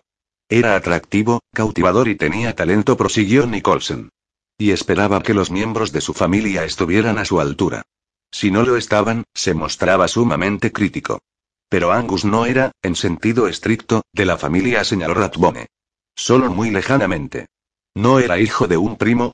Nicholson tensó el rostro, apenado. No, señor, era el hijo ilegítimo de su hermano más joven, Phineas Ravensbrook. Stonefield era el nombre de la joven muchacha, que era cuanto le quedó desde el punto de vista legal. Pero, por sangre, era un Ravensbrook. Ratbone oyó el murmullo de sorpresa que se produjo en la sala. El juez se inclinó hacia adelante, como si quisiera interrumpir, pero cambió de idea. ¿Por qué Lord Ravensbrook no lo adoptó? preguntó Ratbone. Sobre todo teniendo en cuenta que su esposa había fallecido y él no tenía hijos. Lord Ravensbrook y su hermano no se llevaban bien, señor. Nicholson negó con la cabeza, visiblemente apenado. Había mucha tensión entre ellos, una profunda rivalidad que impedía que disfrutasen de la felicidad o del éxito del otro. Milo, ahora conocido como Lord Ravensbrook, era el mayor. Era más listo, cautivador e ingenioso, pero creo que su ambición era superior incluso a sus aptitudes, y eso que eran muchas. El recuerdo le iluminó el rostro. Phineas era completamente diferente. Desbordaba vitalidad, risa, imaginación. Todos lo querían. Y parecía carecer de ambiciones, excepto disfrutar y el juez se inclinó sobre la mesa. Señor Ratbone. ¿Cuál es la relevancia de todo esto en la muerte de Caleb Stonefield?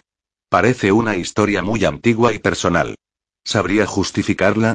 Sí, señor, es de vital importancia, afirmó Ratbone en un tono casi apasionado. Sin embargo, su voz continuaba destilando apremio y enojo. Todos lo miraban y el juez instructor solo vaciló un momento antes de permitirle que continuara. Ratbone le hizo un gesto con la cabeza a Nicholson. Me temo que Phineas se libraba de más cosas de las que debía, prosiguió Nicholson en voz baja, aunque se le oía hasta en el fondo de la sala. Bastaba que sonriera para que los demás olvidaran su enfado. Lo perdonaban por su bien y por el de Milo. El sentido de la injusticia, ven. Como si todos los placeres y los dolores de la vida pudieran contraponerse. Solo Dios puede hacer algo así y, al final, cuando ya se sabe todo. Suspiró. Quizás ese sea el motivo por el que Milo era tan duro con Angus, para evitar que siguiera los pasos de su padre. Un encanto así puede acabar convirtiéndose en una terrible maldición y privar a un hombre de sus mejores actos. No está bien que nos riamos de la justicia. Eso no nos hace ningún bien. ¿Era Lord Ravensbrook tan duro como dice, señor Nicholson? En mi opinión sí, señor. ¿De qué manera? El juez hizo una mueca, pero no interrumpió. En la sala se oyó el roce de una tela con otra y el crujido de una bota. Milo Ravensbrooks movía inquieto, como si quisiera intervenir, pero no lo hizo. Nicholson parecía sentir un inmenso pesar, aunque no dudó en responder con voz suave pero firme. En ocasiones parecía completamente imposible contentarlo. Humillaba al chico por los errores que cometía, por tonterías que eran fruto de la ignorancia o la incertidumbre, de la falta de confianza. Y, claro, cuanto más avergonzado se siente un niño, más errores comete. Es realmente terrible cuando uno se siente inútil, señor, cuando uno siente que siempre debe mostrarse agradecido y, en lugar de hacerlo, ni siquiera logra complacer a quienes más aprecia. Prosiguió, no sin dificultad, visiblemente emocionado. Cuando Angus era niño, muchas veces lo vi esforzándose por no llorar y luego avergonzado porque era incapaz de contener las lágrimas, y entonces se lo castigaba por esto. También se sentía avergonzado cuando le pegaban, lo que sucedía con cierta frecuencia. Era algo que lo aterrorizaba y lo hacía sentirse cobarde. Una mujer reprimió un sollozo. Selina Harries no había llorado por la muerte de Caleb. Todavía era una noticia demasiado reciente y sus sentimientos hacia él eran una mezcla de orgullo, desdén y miedo. Sin embargo, lo que sentía hacia el niño que debió de ser era más bien sencillo. Las lágrimas corrieron por su rostro sin que se sintiera avergonzada. Enid Ravensbrück estaba lívida y dolida, como si una tragedia temida desde mucho tiempo atrás finalmente se hubiese abatido sobre ella. Miró de reojo a su esposo, pero con una expresión indescifrable. Milord Ravensbrück no se volvió hacia ella en ningún momento. Quizá no se atrevía a ver lo que decían sus ojos. Genevieve Stonefield no lloraba, pero apretó la mano de Titus Niven con tanta fuerza que parecía temer hundirse si la soltaba. Señor Nicholson y le instó Ratbone. Nicholson parpadeó. Esta situación me apenaba y hablé con Lord Ravensbrück en su defensa, pero me temo que no sirvió de nada. Es más, mi intervención provocó que fuera más estricto aún con Angus. Pensó que él había venido a quejarse a mí y consideraba que era un acto de cobardía y de deslealtad personal. Entiendo. Para Ratbone aquel relato resultaba tan doloroso que le fue imposible pronunciar unas palabras más eficaces o más apropiadas. ¿Qué habría permanecido oculto bajo el carácter recto y honorable de Angus? ¿Llegó a perdonar a Ravensbrück por todos esos años de suplicio? El juez instructor no les había interrumpido ni había mirado la hora, pero en esos momentos, muy a su pesar, se vio obligado a intervenir. Señor Ratbone, esta aflicción pasada es realmente desgarradora, pero me temo que sigue siendo irrelevante en lo que a la muerte de Caleb Stonefield se refiere. Estoy seguro de que usted lo sabe. La declaración del señor Nicholson se ha centrado únicamente en Angus. Eso es porque él nunca conoció a Caleb, replicó Ratbone. Si se me permite llamar a la última testigo, señor, ella lo explicará todo. Eso espero, señor Ratbone, o de lo contrario habrá jugado con nuestras emociones y también nos habrá hecho perder el tiempo sin propósito alguno. Le aseguro que el propósito existe. Llamo a declarar a la señorita Abigail Ratchet. Abigail Ratchet era una mujer corpulenta, con el pelo teñido de negro, y debía de tener por lo menos 75 años. Sin embargo, aparte de no oír muy bien, estaba muy segura de sí misma y no tenía mermadas las facultades. Todos los allí presentes la miraban. ¿Es usted enfermera, señorita Ratchet? preguntó Ratbone con claridad y en un tono y un volumen más elevados de lo habitual. Sí, señor, y comadrona. Al menos, lo era. El instructor tensó el rostro. Goder refunfuñó. Ratbone hizo caso omiso de ambos. Estaba usted presente cuando la señorita Alice Stonefield dio a luz a sus dos hijos en octubre de 1829, cuyo padre era Phineas Ravensbrück. Ratbone miró a Ravensbrück. Parecía una calavera. Estaba presente, sí, señor, contestó la señorita Ratchet. Pero fue un parto normal, como otro cualquiera, no hubo gemelos, señor, solo nació un niño, y muy hermoso. Un niño muy sano. Ella lo llamó Angus. En la sala reinaba un silencio absoluto. ¿Cómo? preguntó Ratbone. El instructor se inclinó y la miró detenidamente y dijo: Señora, ¿es consciente de lo que acaba de decir? En esta sala hay personas que conocían a Angus y a Caleb. Solo nació un bebé, señor, repitió la señorita Ratchet. Yo estaba allí. La señorita Alice tuvo un solo hijo. Estuve con ella mientras lo amamantaba. Lo vi muy de cerca hasta que su pobre madre murió. Al año siguiente Phineas Ravensbrück falleció en el extranjero. Fue entonces cuando su tío se hizo cargo de él, pobrecito. Solo tenía cinco años y ya había sufrido mucho. Su padre nunca tenía tiempo para dedicarse a él. Nunca quiso reconocerlo, no, y tampoco amaba a la madre. Su rostro traicionó sus sentimientos hacia Phineas Ravensbrück. Su afirmación carece de sentido, señora. Gritó el juez visiblemente desesperado. Si solo nació un niño, ¿de dónde salió Caleb? ¿Quién era? ¿Y quién asesinó a Angus?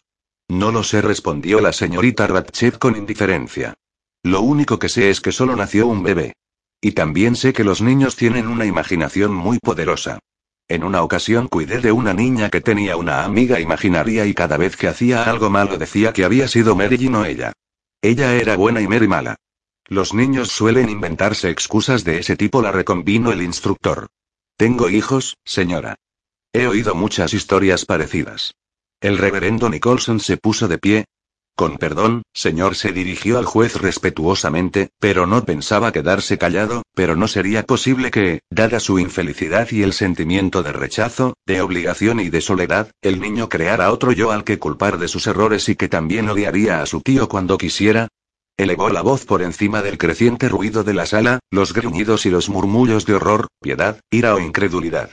No es posible que comenzara como una forma de evasión en la imaginación de un niño infeliz, que se sentía herido y humillado, y que luego se convirtiera en un auténtico caso de locura, en el que el niño se divide en dos personas distintas, una que hace todo cuanto se le pide y resulta recompensada y otra que dispone de cuanta libertad quiera para sentir odio y cólera por su rechazo, sin remordimiento alguno, ya que su padre no desea reconocerlo y su tío nunca considera que sea lo bastante bueno, una especie de reflejo del hermano al que envidia y del cual no puede vengarse, excepto por medio del niño.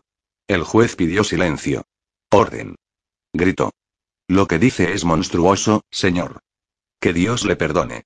No me sorprendería que la familia Ravensbrook no lo hiciera. Miró a Milord Ravensbrook, que seguía sentado, rígido y lívido, con la excepción de las manchas de color escarlata de las mejillas.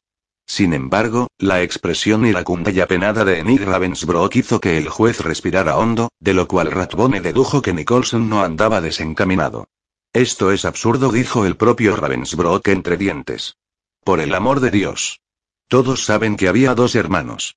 O esta mujer es una malvada o ha perdido el juicio. Sus recuerdos están empañados por la bebida. Se volvió. Genevieve. Tú has visto a Caleb y Angus. Estaba gritando. Diles que esto es absurdo. Los he visto, reconoció Genevieve, pero nunca juntos. Jamás los he visto a la vez. Pero y es imposible. Eran completamente diferentes. No. Miró a Abigail Ratchet. No, debe de estar equivocada. Ocurrió hace 41 años. Sus recuerdos son confusos. ¿A cuántos niños ha ayudado a nacer? ¿Cientos? Solo nació un bebé. Insistió Abigail Ratchet con furia. No estoy borracha ni loca, digan lo que digan. Genevieve se volvió hacia Monk, desesperada. Tuvo que elevar el tono de voz para hacerse oír.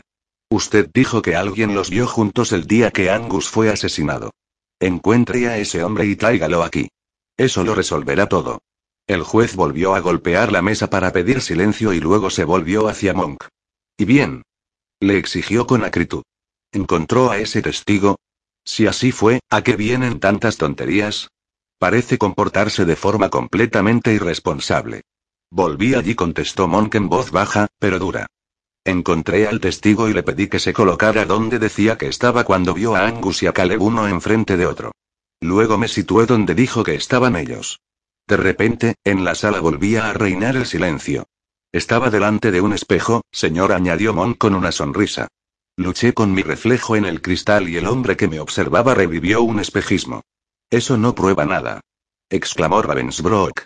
Usted ha explicado que Caleb confesó que había matado a Angus. ¿Cómo puede un hombre asesinarse a sí mismo? Caleb dijo que había destruido a Angus, le corrigió Monk.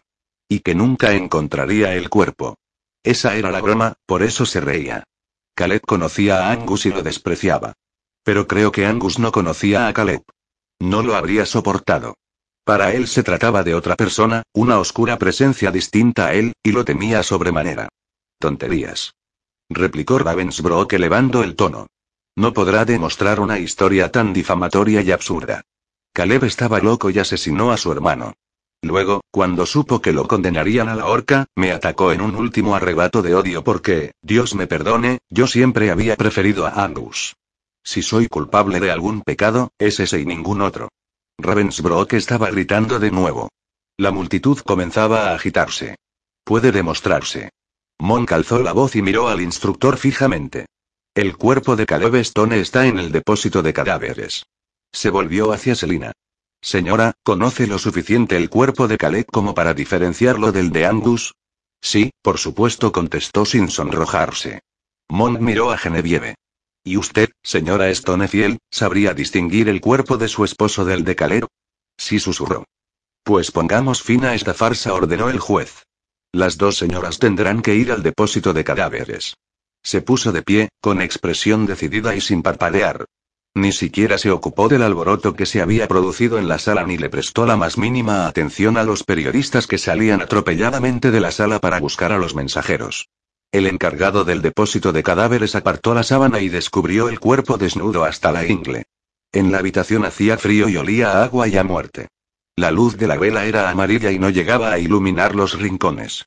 Selina Herrie se apoyó en el brazo de Esther, con el rostro tranquilo, casi hermoso, ya que su excesiva desenvoltura y su ira se habían desvanecido. Miró la cara, la suave frente, la boca bien delineada, los ojos verdes cerrados, y luego miró el pecho ancho, repleto de cicatrices y con un color marmóreo. El dibujo que formaban las viejas heridas era bastante peculiar. Escaleva afirmó en voz baja. Le tocó la fría mejilla con los dedos, suavemente, como si él pudiera sentirlos. Que Dios lo tenga en su gloria, murmuró. El juez asintió con la cabeza y Selina salió con Esther. Al cabo de unos minutos, ésta regresó con Genevieve. Una vez más, el encargado del depósito apartó la sábana. Genevieve contempló el mismo rostro tranquilo, los ojos cerrados y el mismo cuerpo con las viejas heridas. Finalmente, los ojos se le llenaron de lágrimas, que comenzaron a deslizarse por sus mejillas. En su interior, algo se había desgarrado, produciéndole tanto dolor que jamás lo olvidaría. Si murmuró en voz tan baja que en cualquier otro lugar nadie la habría oído. Sí, es Angus.